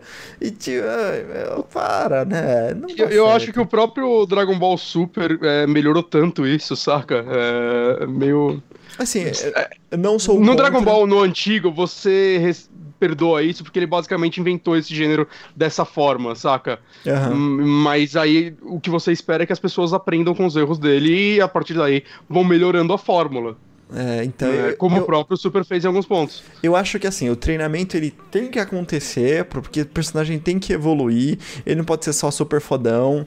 ah, Sim. tem pouco. Assim, Você não o único o, lugar. o Hokuno, Hokuto no Ken. Eu, eu ia falar que só tem um lugar onde está dando certo e mesmo assim tem pouco material pra falar ainda, que é One Punch Man. Que é tipo, o cara é super fodão, não precisa treinar, e é isso aí, acabou. Ele já, ele já teve o treinamento, ele chegou lá por causa do treinamento. É, Exato. exatamente. Mas é que o One Punch Man é uma puta desconstrução sobre isso, né? Exatamente. Exatamente. Aí, Uhum. eu acho que tem que ter o treinamento, tem que ficar mais forte, tem que ter evolução, mas tem gente que faz isso melhor. Hunter x Hunter faz isso muito bem. Porque são dois Eu moleques fracos, você sabe que tem gente muito mais forte, e aí mostra o treinamento, vai crescendo, legal, você vai aprendendo junto, é o orelha. Aqui não. Mas falam, falam que Hunter x Hunter também é um pouco de desconstrução sobre o Shonen, né? Eu vi um vídeo recentemente fa- falando sobre as gerações de Shonen, basicamente colocando o, o My Hero Academy e esse daí como é, que o cara vê como a terceira geração, né? E por fora ele coloca o One Punch Man e Hunter x Hunter como, tipo, esses dois não se encaixam dentro do padrão Shonen, né? Eles tentam fazer algo completamente diferente. Eu diria que talvez não no começo, depois começou a descambar shonen total. Qual? Mas o, Você acha? Hun- o Hunter x Hunter.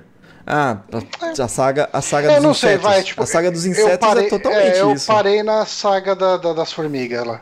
É, a saga dos insetos é totalmente isso. Eu acho que Grid Island foi, foi muito, muito bom, sabe? Foi, foi, é foi caralho, diferente. Acho que é- é a melhor saga que eu vi no anime. É, foi muito Caraca. bom, mas depois disso vem a saga dos insetos, velho, que é shonen total. Nossa, sa- é muito, muito padrãozão. Parece que Hum. acabou a ideia, sabe? Tipo, ó, acabou a ideia, vai, vai disso aí mesmo. Então, E é um anime que ele parou, né? O mangá continuou, mas o anime não teve fim, né? Isso que eu acho meio triste. é porque não dá, né? Porque o mangá continuou naquela, né? O, o autor, ele para cada, tipo, trabalha dois meses para seis, trabalha dois meses para seis. É complicadíssimo. Então. Ó, o- a gente vai ficar falando mal aqui. O Forni falou que já vai. Ele tá quase doando mais dois reais pra falar dos arcos de treinamento, pra defender. e agora mais dois pra defender Hunter vs Hunter. É muito bom Não, Hunter vs Hunter. vamos falando mal só de. To... Vamos, cara, se a gente falar mal de jornada, se pá, ele deposita uns 50 conto. Mas beleza, É, mas então. é isso. Seven Deadly Sins. Isso aí. ah, recomendável. Recomendado, sim. Netflix. Tá. Paga nós. Vamos no Red Dead do Bonata? Vamos. E o Castlevania, ele tá no título. Não, sim, a gente vai ter que falar dos dois. É, Uhum. Vamos falar então de Castlevania, acho que dá pra falar rápido. Vamos tentar não Vamos. se estender demais. Vamos. E daí a gente fecha. então. Ok. É, bom, você assistiu? Você chegou a terminar? Não, não cheguei a terminar, mas eu assisti mais do que aquilo. Eu devo estar no sexto episódio, que é um pouco mais da metade. Tem, dez, tem oito, não tem? Eu acho que são oito. São oito. Isso, eu devo estar no sexto episódio, se eu não me engano. No meio do sexto episódio. O Bonatti saiu da chamada, impressão minha. Não, o Bonatti só saiu da, da sala, do, do quarto dele, mas. Ok. Não é que ele não tá aparecendo aqui pra mim. Ah, não, tá aparecendo. Eu tô muito imbecil aqui. Mas ok. Ok. Cara, segunda temporada de Castlevania, que praticamente dá pra chamar de uma primeira e a gente chamar a primeira temporada de prólogo. Eu ia fazer esse comentário. Que agora a história começou e o primeiro era tipo uma introdução, né? É. Ah, Pra quem não tá acompanhando, a primeira temporada foi meio que uma introdução dos personagens, né? Ele tem quatro episódios só, cada um de 20 e poucos minutos. Então a gente tem lá o Trevor Belmont, né? Ele se passa mais ou menos em 1400 ou 1600? Ah, isso forçando Eu não barra. lembro, é porque daí tem cada linhagem de Belmont é em um século e, e daí vai mudando. Mas enfim, a gente acompanha a época lá do Trevor. Você tem o- os três personagens principais, os três heróis principais, que são o Trevor, a Silva Belnades e o Alucard. Alucard, que são três dos quatro personagens do Castlevania 3, né? Ah, fica faltando só o Grant lá, que é o, o, o, o pirata, né? E, ahn, e eles estavam lá, eles mostram a introdução do Drácula, né? Porque que o Drácula ficou puto com a humanidade, que a humanidade matou a esposa dele, ah, que ela era uma médica, ela era uma mulher muito boa. ah, o Drácula já odiava a humanidade, né? Uhum. E ele, ah, ele se apaixona pela. Como que é o nome da esposa dele? Hum, caralho, esqueci, cara. Mas eu Ah, procuro mas aqui, enfim. pode ir indo. Tá, ele se apaixona por uma humana. ela fala pra ele: Não, cara, você precisa conviver mais com o ser humano pra ver que o humano não é podre como você diz e tal. É a esposa daí- dele sim, Johnny. Hã? É, É. a esposa do. Ele, ela- ele casa com ela, o Drácula, não casa? Não, eu tô perguntando o nome dela. É a você Lisa? não tá- Ah. Lisa, isso. Isso. E aí o que, que acontece, né? Ele, ela chega e convence ele a andar pelo mundo para conhecer o ser humano e quebrar esse preconceito. Acontece que os humanos matam a esposa dele, cons- considera ela uma bruxa, taca fogo e ele confirma que o ser humano é uma merda mesmo e merece morrer. Ela tava praticando medicina, né? Então, É. praticando medicina é bruxa, blasfêmia, queima. Tá certo. Tem que queimar mesmo. Isso. Ah, mas enfim, vendo aqui os comentários do, do Matheus Fornelli. Gente, Alucard, ao contrário, é Vlad Tepes. é sensacional. Ai, caralho. E aí ah, o Drácula ele declara vingança ao mundo, o Trevor vai junto com a Silfa atrás do Drácula, eles acabam encontrando o, o, o Alucard, e o Alucard se junta a eles porque ele divide mais o pensamento da mãe dele, né, de proteger o ser humano, do que de destruir a humanidade. Eles nem estavam atrás do Drácula pra valer, né? Isso eles formam na primeira temporada, mas eles estavam é, naquela cidade que estava sendo atacada pela legião de lá, lá, que é o do, daqueles monstros. Eu esqueci o nome dos monstros. Aquele, ah, sei lá, o exército zumbi deles que, que eu esqueci o nome. Mas aí sim eles formam a aliança ao encontrar a tumba do, do Ah, o- Alucard. O, o, falou que ele se passa em 1463, pelo que, que a gente estava discutindo aqui. Ahn, enfim, essa segunda temporada, o que, que eu achei legal nela, né? Ahn, ele expande bastante, né, o que a gente tinha no, no- o, o que o primeiro era um começo de aventura, esse aqui, ah, eu vi até o Patrick eh, comentando aqui, né, falou, ah, essa temporada virou meio Game of Thrones, e realmente a gente tem o, o Drácula ele montou a sua equipe, né, o seu grupo para ir atrás da humanidade, né, para destruir a humanidade. Um São um grupo de guerra. vampiros, conselho de guerra. E daí a gente tem lá aquele Godbrand, que é um vampiro viking. A gente tem a Carmila, né, que ela é, se não me engano, ela é vilã do daquele de PlayStation, né, do 3D. Ah, do de, ah, de PlayStation, daquele recente, né, o Ah, o Lord Lord of Shadow? Shadows, Isso. Puta, Ela não nada da história desse jogo. É, ela aparece por lá. Eu não sei se no 1 ou no 2, mas enfim.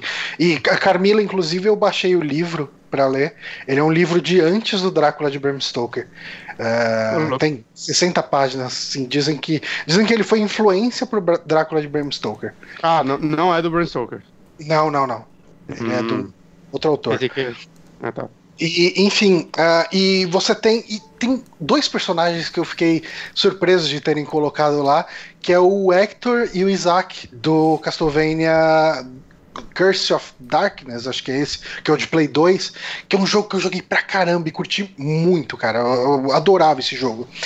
E eles são os Devil Forge Master, né? Eles são os caras que forjam os demônios do exército do Drácula. E, e, nessa interpretação, eu não lembro direito se eles eram vampiros ou qualquer coisa do tipo no jogo. Eu acho que eles eram algum tipo de ser sobrenatural, mas nesse eles são humanos. E isso é que eu gostei. Uma coisa que eu gostei aqui, enquanto a gente tem o grupo de heróis se juntando para ir enfrentar o Drácula, enfrentar tudo isso, a gente tem toda a conspiração uh, da equipe do Drácula, porque existe uma briga ali dentro sobre o que fazer com os seres humanos, os seres humanos, porque o plano do Drácula é matar todos os seres humanos. Algumas pessoas ali acham que seria melhor uh, transformar o ser humano em gado.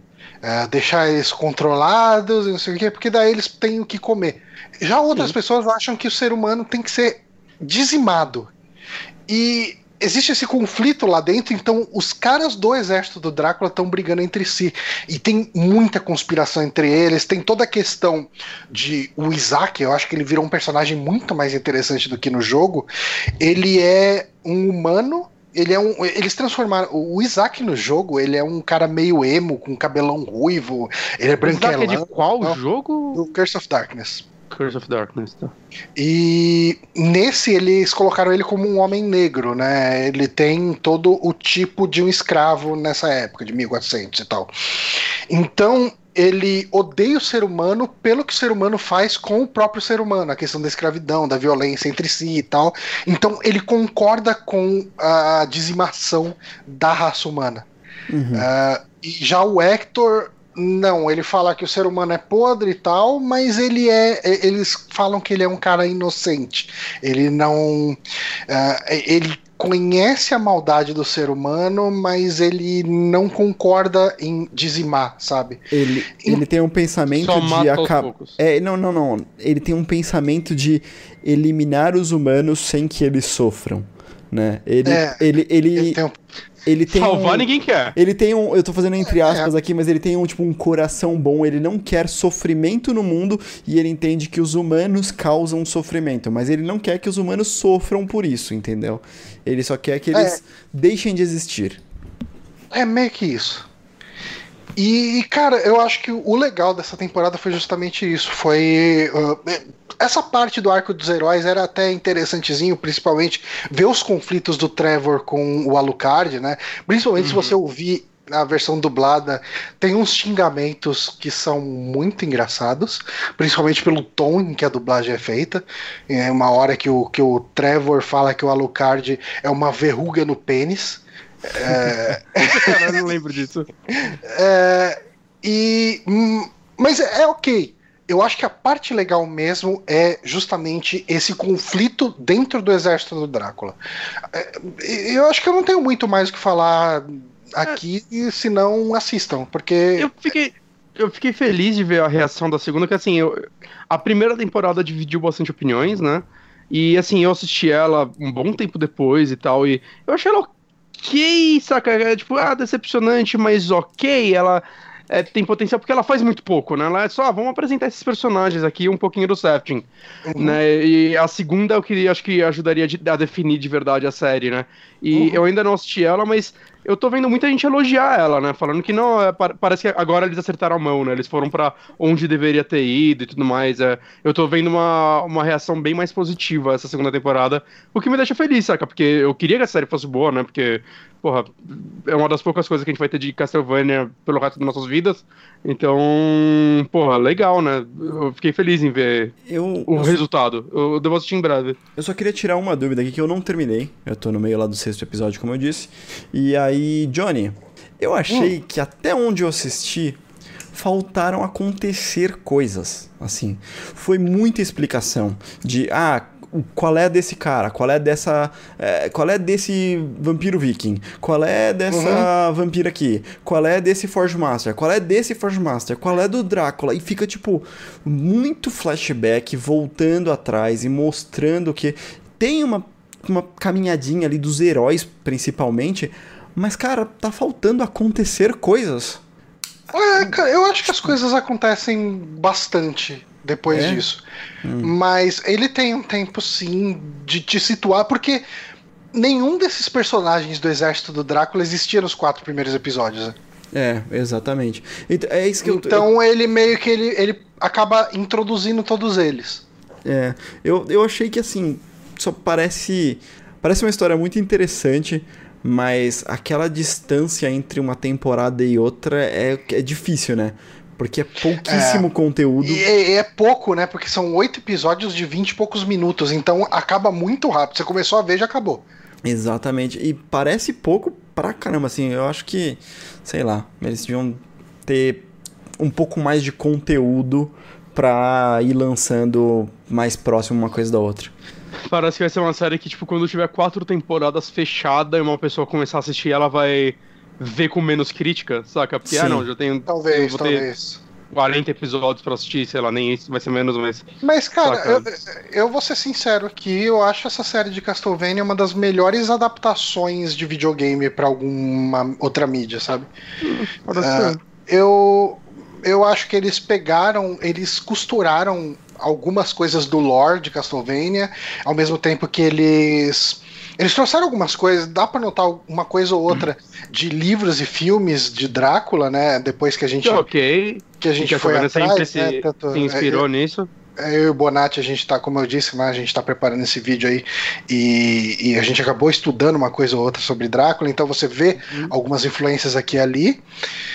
Uh, eu acho que eles costuraram legal e fizeram o lore do desenho. Uh, eu concordo com o, o Honório a respeito de ser pouco conteúdo. Uh, eu, cara, eu aguentaria mais sei lá, mais oito episódios nesse ritmo, muito fácil, sabe? Uhum, Porque uhum. eu tava gostando muito do que eu tava assistindo. E agora tem que esperar, né? A terceira temporada foi confirmada essa semana. Então você espera uhum. mais um ano até, até fazer. Mas. Um, eu. Eu não sei, eu tô pensando aqui o que, que vai ser a próxima temporada. Porque existe uma chance uh, muito grande da próxima temporada, de repente, não ser nem com esses personagens, sabe? Caralho. Mas eu acho que não, acho que vai acabar sendo mas, os mesmos personagens, porque tem muita mas, coisa aberta. Mas acho que uma coisa, para mim, assim, é, o maior acerto dessa série foi. Vai ser uma animação, saca? Porque é muito. Cara, eu, eu, muito conseguiria ver um maluco falando, vamos fazer live action, saca? E eu acho que fazer em animação foi um acerto muito, muito grande. É. Né? Eu espero que outras adaptações de videogame é, pensem nisso, sabe? Que a maioria fica melhor em animação do que live action, cara. O, o live action fica aparecendo nos cosplayzão, não fica legal. O Hélio Ferrer fez um comentário aqui que eu sou obrigado a concordar com ele. Sim. Eles conseguiram pôr item escondido na parede sem ficar ridículo. Cara, eu acho que esse é o grande mérito dessa, é o grande mérito dessa série. Baúzinho Mas... caramba, né, cara? Puta, baúzinho, baúzinhos caramba, isso aí. É. Mas vamos falar então de Red Dead pra gente encerrar aqui? Vamos. Vamos. Bonato. Bom, assim, eu, eu, eu sinto que. Toda hora eu falo, ah, vou trazer esse jogo de novo semana que vem e tal, e acabo não trazendo. Mas eu sinto que Red Dead vai ser um jogo meio recorrente, como foi Zelda por um tempo, porque o Johnny ainda vai começar a jogar, ele com certeza vai ter o que falar sobre o jogo. É, eu não tô nem perto de terminar ele, na verdade eu, eu olhei, assim, eu joguei mais hoje, eu olhei lá na, no negócio, a parte de história apenas, a parte da história do jogo, eu estou em 20%. Uhum. É uma quantidade ok, mas saca, sei lá, por mais de 10 horas de jogo, 20%. Uhum. E eu sinto que ainda não vi muita coisa.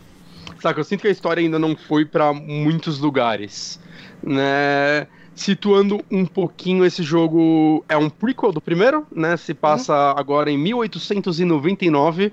Né? Não, não tinha como fazer uma continuação do primeiro, porque o primeiro se passa no, no fim do Velho Oeste, né? Já tem carro, esse cara ele se passa em 1900 e, sei lá, acho que é 15, 17, por aí.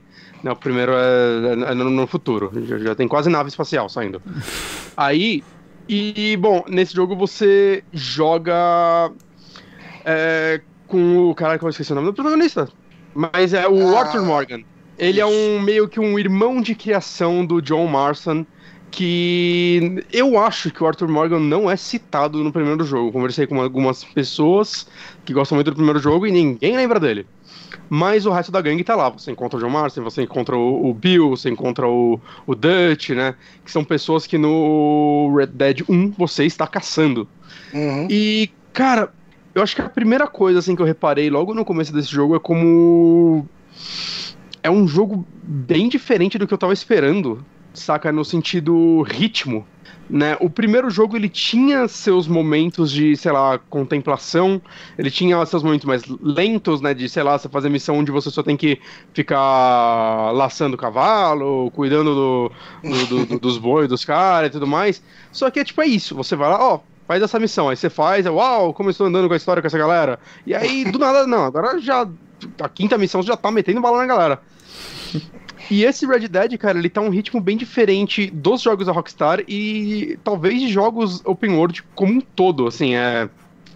Ele tem uma introdução extremamente lenta, saca, na neve, ele vai te apresentando os personagens, você vai fazendo pequenas missões, saca, até que vai finalmente chegar, o jogo te abre, ele te abre no seu, no primeiro acampamento que vocês têm, e cara, é... Tem muita coisinha assim, muita missão que é novamente, esse negócio de vamos laçar um cavalinho aí, coisas tipo, uhum. coisas mais mundanas, só que eu sinto que ele dá ainda mais o seu tempo para isso acontecer.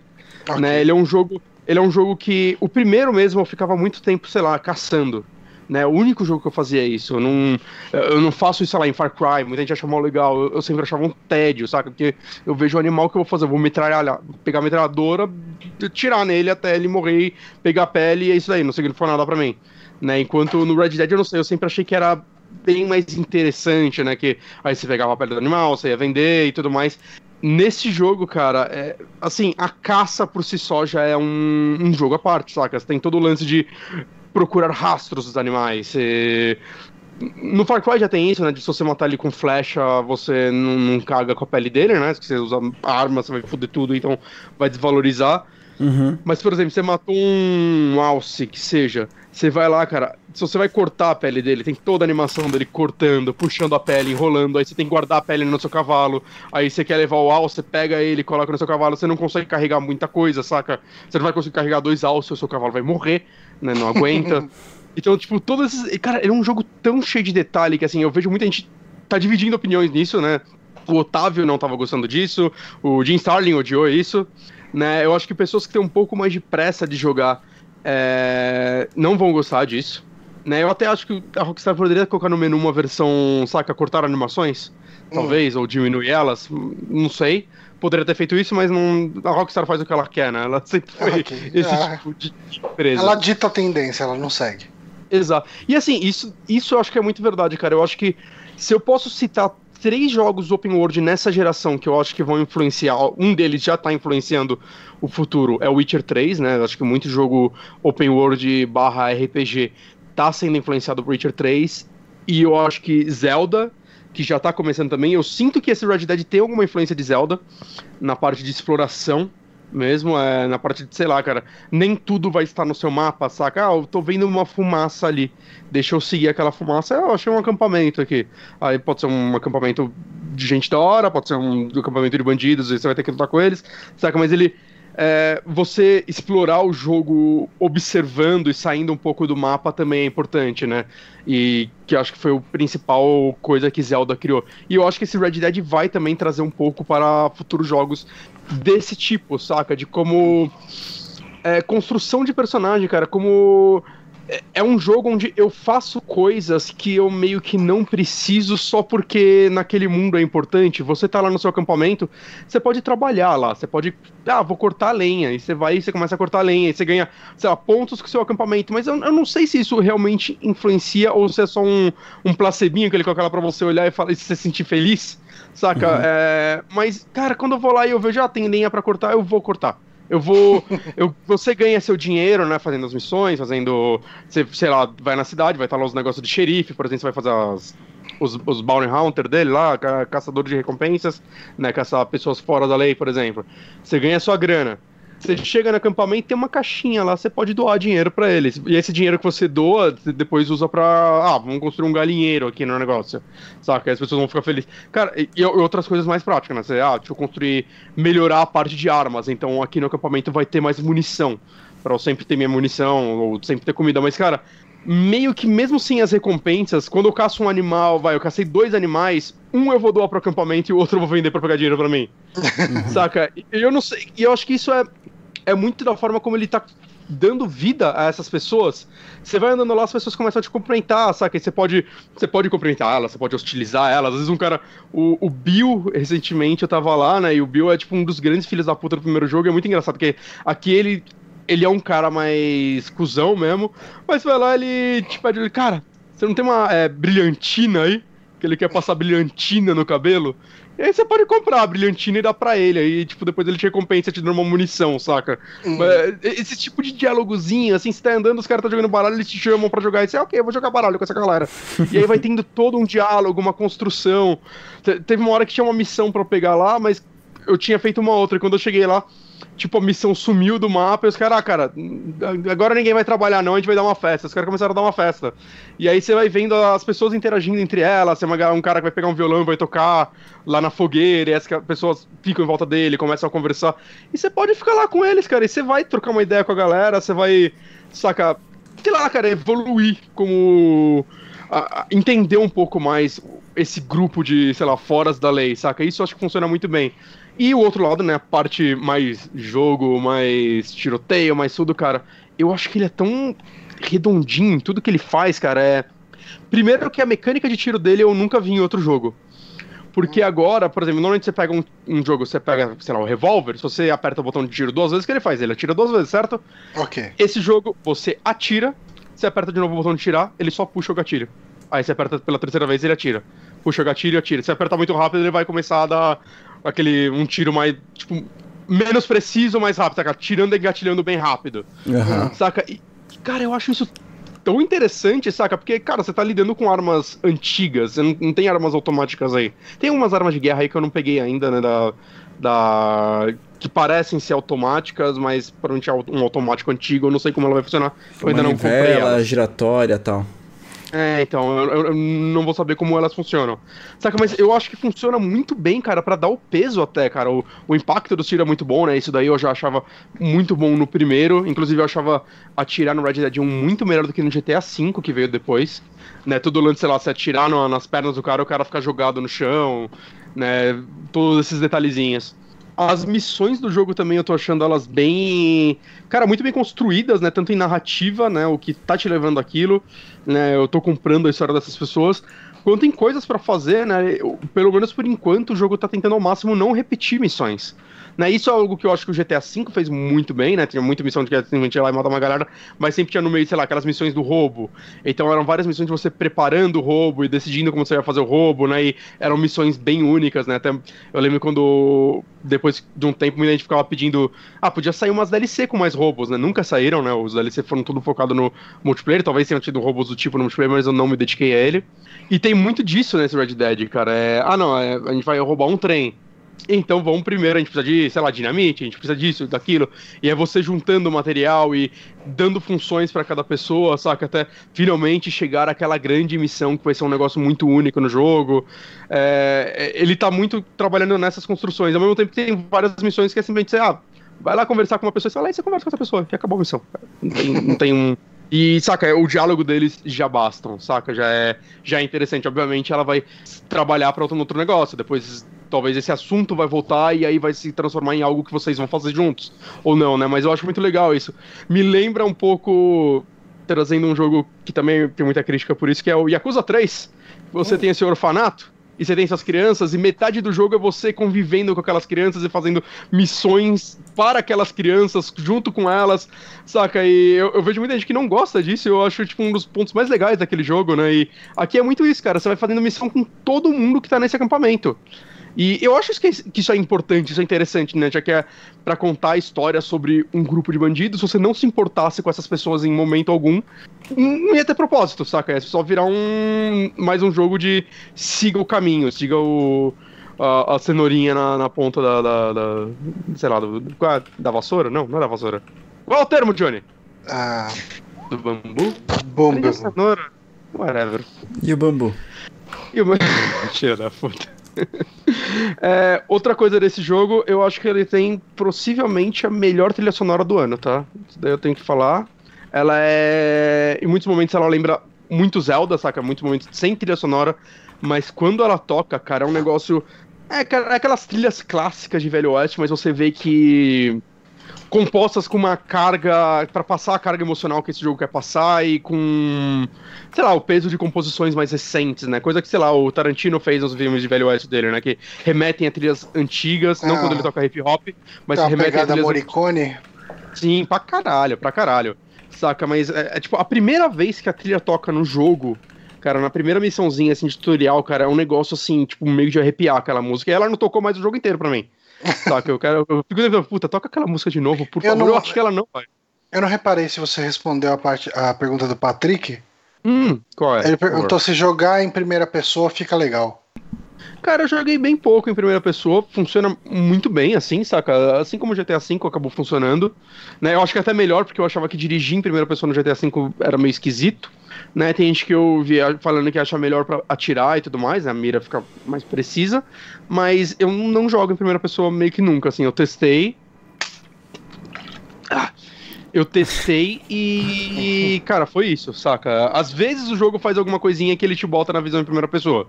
Hum. Mas tirando esses momentos, eu, eu não uso, assim, eu gosto de ver seu personagem, porque, porque tem todo o lance das roupas também, isso também é muito Zelda, cara, que você, ah, você vai numa região mais fria, cara, bota um casaco aí, senão você vai começar a perder um pouco mais de, de energia.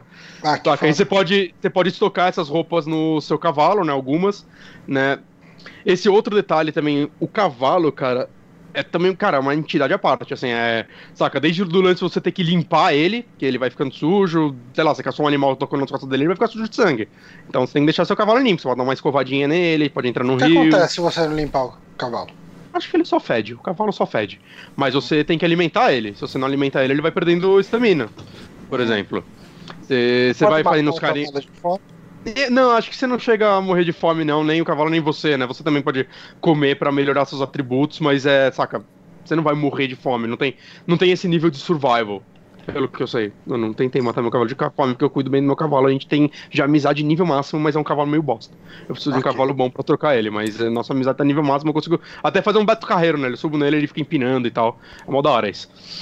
É, mas Aí chega as partes que as pessoas acham um pouquinho inconvenientes, eu gosto da maioria. Primeiro, suas armas costumam ficar atirando sua pistola, fica pistola, seu revólver. É, fica estocado no seu cavalo. Então, quando você vai. Você tem dois espaços de armas em você. É, tipo, o do revólver e mais dois para arma grande, né? Sei lá, que ele bota na coronha e bota nas costas aí. Você pode levar uma, uma shotgun e um arco e flecha, por exemplo. É, só que normalmente você tá só com revólver. É, para você pegar essas armas, você tem que pegar no seu cavalo. Né? Sempre que acaba a missão ou algo do tipo, ele guarda de volta no cavalo essas paradas. E, o cavalo consegue estocar mais tipos de armas. Então você seleciona até duas entre as que estão no cavalo e anda. Eu acho isso legal porque eu não ia. Eu, eu gosto de jogar meio imersivão, então eu não vou ficar andando com 30 armas nas costas. Cansa, né? Então deixa no meu cavalo, foda-se ele. Ele é mais forte que eu. né? Mas o Otávio tava odiando isso, que ele falou que ele toda hora esquecia de pegar a arma. Aí ele saía e, tipo, se fudia só com a pistola. Falei pistola de novo e agora vai ser isso mesmo. É... Ó, rolou um papo Saca, ali no esse... chat que cavalo sujo perde estamina mais rápido. É, ah, então foi é o Nego. Ele não aguenta o próprio cheiro. O Nego e o William, nosso papai platina. Os dois falaram uhum. isso. Legal, isso. É... Agora, a, parada, a única parada desses de realismo que eu não gosto nem fudendo, eu queria que mudasse, é que é a seguinte: você, isso daí é igualzinho o Zelda também. Que você assovia pra chamar seu cavalo, só que você tem que estar meio perto dele você se afastar muito dele, não funciona, que ele não vai te escutar. E isso é um saco, porque, por exemplo, eu fiz uma missão de roubar uma porra de uma carroça uma hora, e eu levei a carroça na puta que pariu, e meu cavalo ficou lá. E aí eu tive que ir andando da puta que pariu pro meu acampamento, porque meu cavalo tava lá. Eu tentei roubar dois cavalos no meio do caminho, cavalo selvagem, tomei dois coices, desisti. Quase morri. É difícil pegar cavalo no, no selvagem, viu? O bicho vem e fala, foda-se você, tá coice mesmo, cara. Os bichos é foda. É, o mundo também é bem vivo, saca? No sentido de, cara, você vai. Sempre você vai andando, cara, vai acontecendo coisas, desde gente querendo te assaltar. Às vezes você vê um cara, sei lá, cara, um. Como se alguém fosse um caçador de recompensa levando o cara amarrado, assim, no cavalo dele, ele pedindo ajuda. E, cara, você não sabe se ele realmente é ou não, saca? E você pode ou não ajudar ele, e isso pode ou não desenrolar uma história. Acampamento, eu, eu achei um acampamento, no começo eu achava que todo acampamento era de bandido, né? Aí eu achei um acampamento de dois caras e tal, eles já começaram, ô, oh, sai daqui, caralho. Eu já, porra, é isso aí, vou sacar arma, vou matar esses dois filhos da puta, né, então. É, é lógico. Mas eu decidi me aproximar um pouco mais, eu descobri os caras, oh, ah, cara, já que você tá aí, vem, vem ajudar a gente. Os caras estavam lá fazendo bebida. E só que a bebida deles tava meio merda, eles pedem ajuda, tá ligado? Aí você tem uns itens lá, você coloca lá no, no, no, fogão deles lá e você ajuda eles a fazer a bebida. E eu ganhei uma bebida muito foda deles e tal. Saca? Então, esses detalhes, você pode jogar como fora da lei, você pode sair matando todo mundo e saqueando todo mundo. Parece ser a forma mais rápida de ganhar dinheiro no começo, inclusive. Mas aí você, né, vai, assim como no primeiro, naquela região você vai acabar ficando procurado. Se você mata uma pessoa num lugar em que ninguém viu, é bom você esconder o corpo, porque senão vão começar, eventualmente alguém vai ver o corpo, vão começar a investigar, né? Tem muitos detalhezinhos assim. Na, nas cidades também tem bastante coisa para fazer, saca? Desde as lojas pra você comprar coisas, né? Que você pode assaltar qualquer loja da cidade. Eu gosto muito da, do lance de comprar coisas também, porque não é um menu é tipo um catálogo. Então você pega a revista da loja, você abre, aí tá o catálogo da tipo, você vai comprar um revólver, o revólver tá desenhado, tá ligado? Ah, que e aí você e escrito tipo os atributos dele embaixo, tem várias coisinhas que não são para comprar nem vender, saca? É só tipo, ah, comercial dessa, desse produto aqui que eles não vendem. E aí você pode pedir pra ver o revólver, o cara vai colocar pra você, cara. Sua arma, você pode cuidar da sua arma, cara. Você pode limpar ela, porque você vai usando ela, ela vai sujando, e se você não limpar ela, ela vai perdendo a potência. Então você limpa ela, tem vários tipos de munição. Cara, é um jogo novamente, cara, é um jogo para você se perder, é um jogo que vai. Caralho. Ah, eu quero comprar um jogo para não comprar mais nada por meses. Cara, não, pega esse, saca? Você pode jogar ele por muitos meses, isso que ainda nem saiu o multiplayer dele, saca? E por mais que eu não ligasse pro multiplayer do, do GTA V, eu joguei bastante o multiplayer do 1, né? Afinal, platinei ele. Eu não vou tentar platinar esse nem fudendo, né? Foram mais de 100 horas, acho que no multiplayer daquele para conseguir. E não, não, não. Isso não faz mais parte da minha vida. Mas eu tô muito curioso, curioso para saber como vai ser o multiplayer dele. Porque o do GTA V falam que ficou muito legal, né? Depois das atualizações e tal. Tanto que a galera joga até hoje. E, enquanto o do primeiro Red Dead, por mais que eu jogasse ele, ele era meio vaziozão demais. Né? Hum. Tinha algumas coisas legais, mas ele era muito vazio. Né, eu quero. Eu tô curioso para saber como vai ser esse mundo de Velho Oeste com um monte de maníacos se matando. É, e, é, cara, é, cara, eu, tô, eu tô até cogitando voltar a assinar a, a Plus quando. Uh, quando pode... estrear o Red Dead. A gente podia fazer uma live, hein? Pegar uma sexta-feira quando estrear o multiplayer e fazer uma sexta-feira de live aí. Ver com é, os ouvintes quem tá jogando. É, fazer uma livezinha, tipo, pelo, pela ferramenta do PlayStation mesmo. É, né? é, é ver com os ouvintes quem tá jogando também, montar um, um lobbyzinho, não sei como vai ser feito. Mas assim, cara, assim, tudo isso que eu tô falando, cara, é, é coisa que eu tô tirando, assim, da cabeça, assim, de arranhar, cara, porque eu, eu pensei em começar a escrever coisas sobre esse jogo, cara, e depois de algumas horas jogando ele, eu já não, não sabia mais, cara, porque é, é, eu tô arranhando o que tem nesse jogo, cara. É muita, muita coisa, assim, cara. É, é, é absurdo a quantidade você entende aquelas 100 horas semanais e, cara, jogo incrível, tem que mais trabalhar 100 horas mesmo, cara. é, Pelo amor de Deus, zoeira. Mas, saca, é, cara, é muita, muito semana passada. semana passada a gente tava. É, isso é um absurdo! Se fuder, semana, tipo. Caralho. Essa é... semana não, jogando com o queixo e falando. Faz Agora, sentido. cara, os próximos jogos que a gente vai comprar, a gente vai virar e falar, putz, isso aqui os caras não trabalham nem, nem 80 horas por semana. Nem 80 horas. Ai, caralho. 100 horas é. and, and loving it, né? Eram as camisetas uhum. do. Sim. Caralho. Bom, mas, mas cara. Red curtindo então bastante por Nossa. enquanto. Ah, não, assim, cara. Mas então o vídeo de, de Shemui que você tá fazendo, a gente pode esquecer ele por algum tempo. Não, então, mas isso é uma parada interessante também, assim, eu, vai, quando eu pego pra jogar ele, eu sempre jogo horas, mas, sei lá, acho que vai, eu nunca joguei mais de 5 horas seguidas dele, que chega um momento, vai, que você faz uma grande missão e eu falo, ok, eu toquei, cara, porque uhum. tudo nele é bem demorado, saca? começar é, uma coisa assim, nova... A é, e assim, mesmo, mesmo, Tudo é bem demorado até por mim, saca? Porque eu, eu não vou de missão em missão. Às vezes eu. Puta, deixa eu ir cidade, deixa eu ver se o. Se o xerife tem alguma missão lá pra mim. E é bem legal, eu fiz duas missões do xerife, né? Desse, de caçador de recompensa. As duas, cara, não foram só ir lá e caçar a pessoa. É tipo. Quando você vai ter uma história, tem um desenvolvimento, você entende o sei lá, tenta entender o lado dessa pessoa, o que tá acontecendo, saca? Mesma coisa a sidequest, né? Os Mysterious Stranger, acho que era chamado no primeiro e é nesse também, hum. né? Que são as pessoas esquisitas que você acha que são aquelas sub-histórias. Elas nem são tanto. Não sei se vai desenrolar mais, mas no menu, quando eu abri o menu a primeira vez, tava lá 0 de 10. Então hum. parece que são bem poucas mesmo. Assim, as que eu achei todas são desenvolvidas em várias etapas, né? Okay. Talvez quando liberar outras partes do mapa né? Não que o mapa seja bloqueado, mas saca, as missões estão centradas num pedaço dele neste momento. Talvez é, apareça mais, eu não sei. Saca, mas eu, eu, sinto, vai, que não vai ser um, um próprio Witcher da vida, um Skyrim. Eu sinto que em quantidade de missões é vai ser um negócio mais reduzido, mas todos eles com uma construção que eu prefiro sempre assim, saca? Eu prefiro uhum. é, que as coisas tenham um propósito do, do que só serem jogadas para você ficar fazendo checklistzinho né? E eu sinto assim, eu não sei se eu realmente estou preso num pedaço do mapa, mas eu explorei, vai, um centro do mapa que eu consigo observar, e afastando ele inteiro e indo para as laterais, ele não parece ser. Eu tenho certeza. Deve, deve estar errado, cara, mas ele não parece ser muito grande, não? Saca, ainda mais comparado Será? com um Assassin's Creed Origins da vida, que hum. o mapa dele era ridículo, que eles recriaram a porra do Egito inteiro. Saca? Não sei, talvez ele libere outras áreas, talvez tenha uma segunda parte tipo México no primeiro. Eu não sei, saca? Eu não, não tô pesquisando porque é um jogo, saca, que eu já sabia que eu queria jogar e tudo mais. Mas, assim, eu, eu tô sentindo ele um pouco mais contido, mas pode ser só esse começo, né? Eu sei que você vai migrando de acampamento e tudo mais, então talvez libere mais áreas. Ah, é bem capaz. Você tá com quanto tempo de jogo até agora? Então, é... tá aí o defeito que esse jogo não vai tirar 10, ele vai tirar 8,5, que eu vou tirar um ponto e meio dele, não, não marca a hora, não marca a hora de jogo, eu quero saber quanto tempo eu perdi. Não marca a hora. Odeio jogo não marca a hora. Lamentável. Ainda tipo mais de... jogo de mundo aberto. Esse tipo de estatística é necessária. Ele ia ser o meu jogo do ano, mas voltou God of War porque não marca a hora. É, God of War marca a hora, marca a hora. Eu acho que marca a hora. Tenho quase certeza que marca a hora. Se, Se não marca a hora. Se não marcar a hora, vai ser Yakuza 6, porque Yakuza 6 é certeza que marca a hora. Ora. Ok. Maravilha, então. Bom, o Red Dead, eu acho que no próximo saque de indicações eu vou ter jogado um pouquinho, né? Se for eu o caso, até comenta alguma coisa.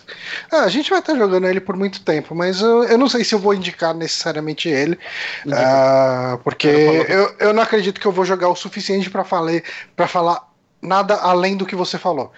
Mas. Eu mais. Não, eu acho, eu acho que, que, você vai ligar pro Honório e falar tô doente. ok. Mas enfim, Red Dead 2, tô bem empolgado, já tá instalado ali, só esperando eu começar a jogar. Mas, assim... Dois Blu-ray, um de instalação e o outro de instalação mais jogo, porque quando você bota é... o segundo ele continua instalando. Ele continua instalando, não sabia. Sim, e não tem multiplayer ainda, então E não tem o multiplayer, então vai ser mais um downloadão daqueles. Caralho, mano. E, e assim, jogando no Play 4 normal, né, não sei se no, no Pro e no Xbox One tem mais pacotes de textura, essas porras é... todas. Não, não é, é difícil. Que tenha. Não é então... é difícil. E ó, quem tem o Shone, pega pra ele, porque, rapaz, tá bonito pra caralho no Shone. Tá bonito pra é, caralho no PS4 normal, mas no Shone, cara, 4K nativão. Ele tá bem melhor, né? No, tá, no Shone X. É, no Shone X. É, 4K nativo, cara. A galera nem tava esperando isso e realmente conseguiram, então, parabéns. Maravilha, então, gente, Red Dead, é, essa foram as indicações de hoje. Fiquem de olho aí lá no canal do The Backtracker essa semana que vai sair. Sai essa semana. Eu tenho uhum. tipo, a menos que aconteça alguma coisa muito inesperada, sai essa semana aí o nosso vídeo sobre tipo, Dráculas. Tipo, tipo você apertar Start no Red Dead. Caralho. É, é, é, isso é uma coisa que pode atrapalhar. Mas, enfim, fique de olho. Agradecer sempre o pessoal que apoia a gente lá no Apoia-se e no Patreon. Se você não apoia ainda, considere apoiar a gente com um real, três reais, sei lá, três real. Apoia com três real, a gente bota você no grupo ali, você vai poder discutir com todas as pessoas maravilhosas que fazem parte da nossa vida. Obrigado a todo mundo que acompanhou o chat, obrigado Bonatti, obrigado Honório. Eu. A gente fica por aqui então, gente, até a semana que vem. Quer dizer, até essa semana, né? É, Já essa que, semana ainda. Né, a gente tá gravando domingo. É isso. É isso aí. Até. Próximo. Valeu.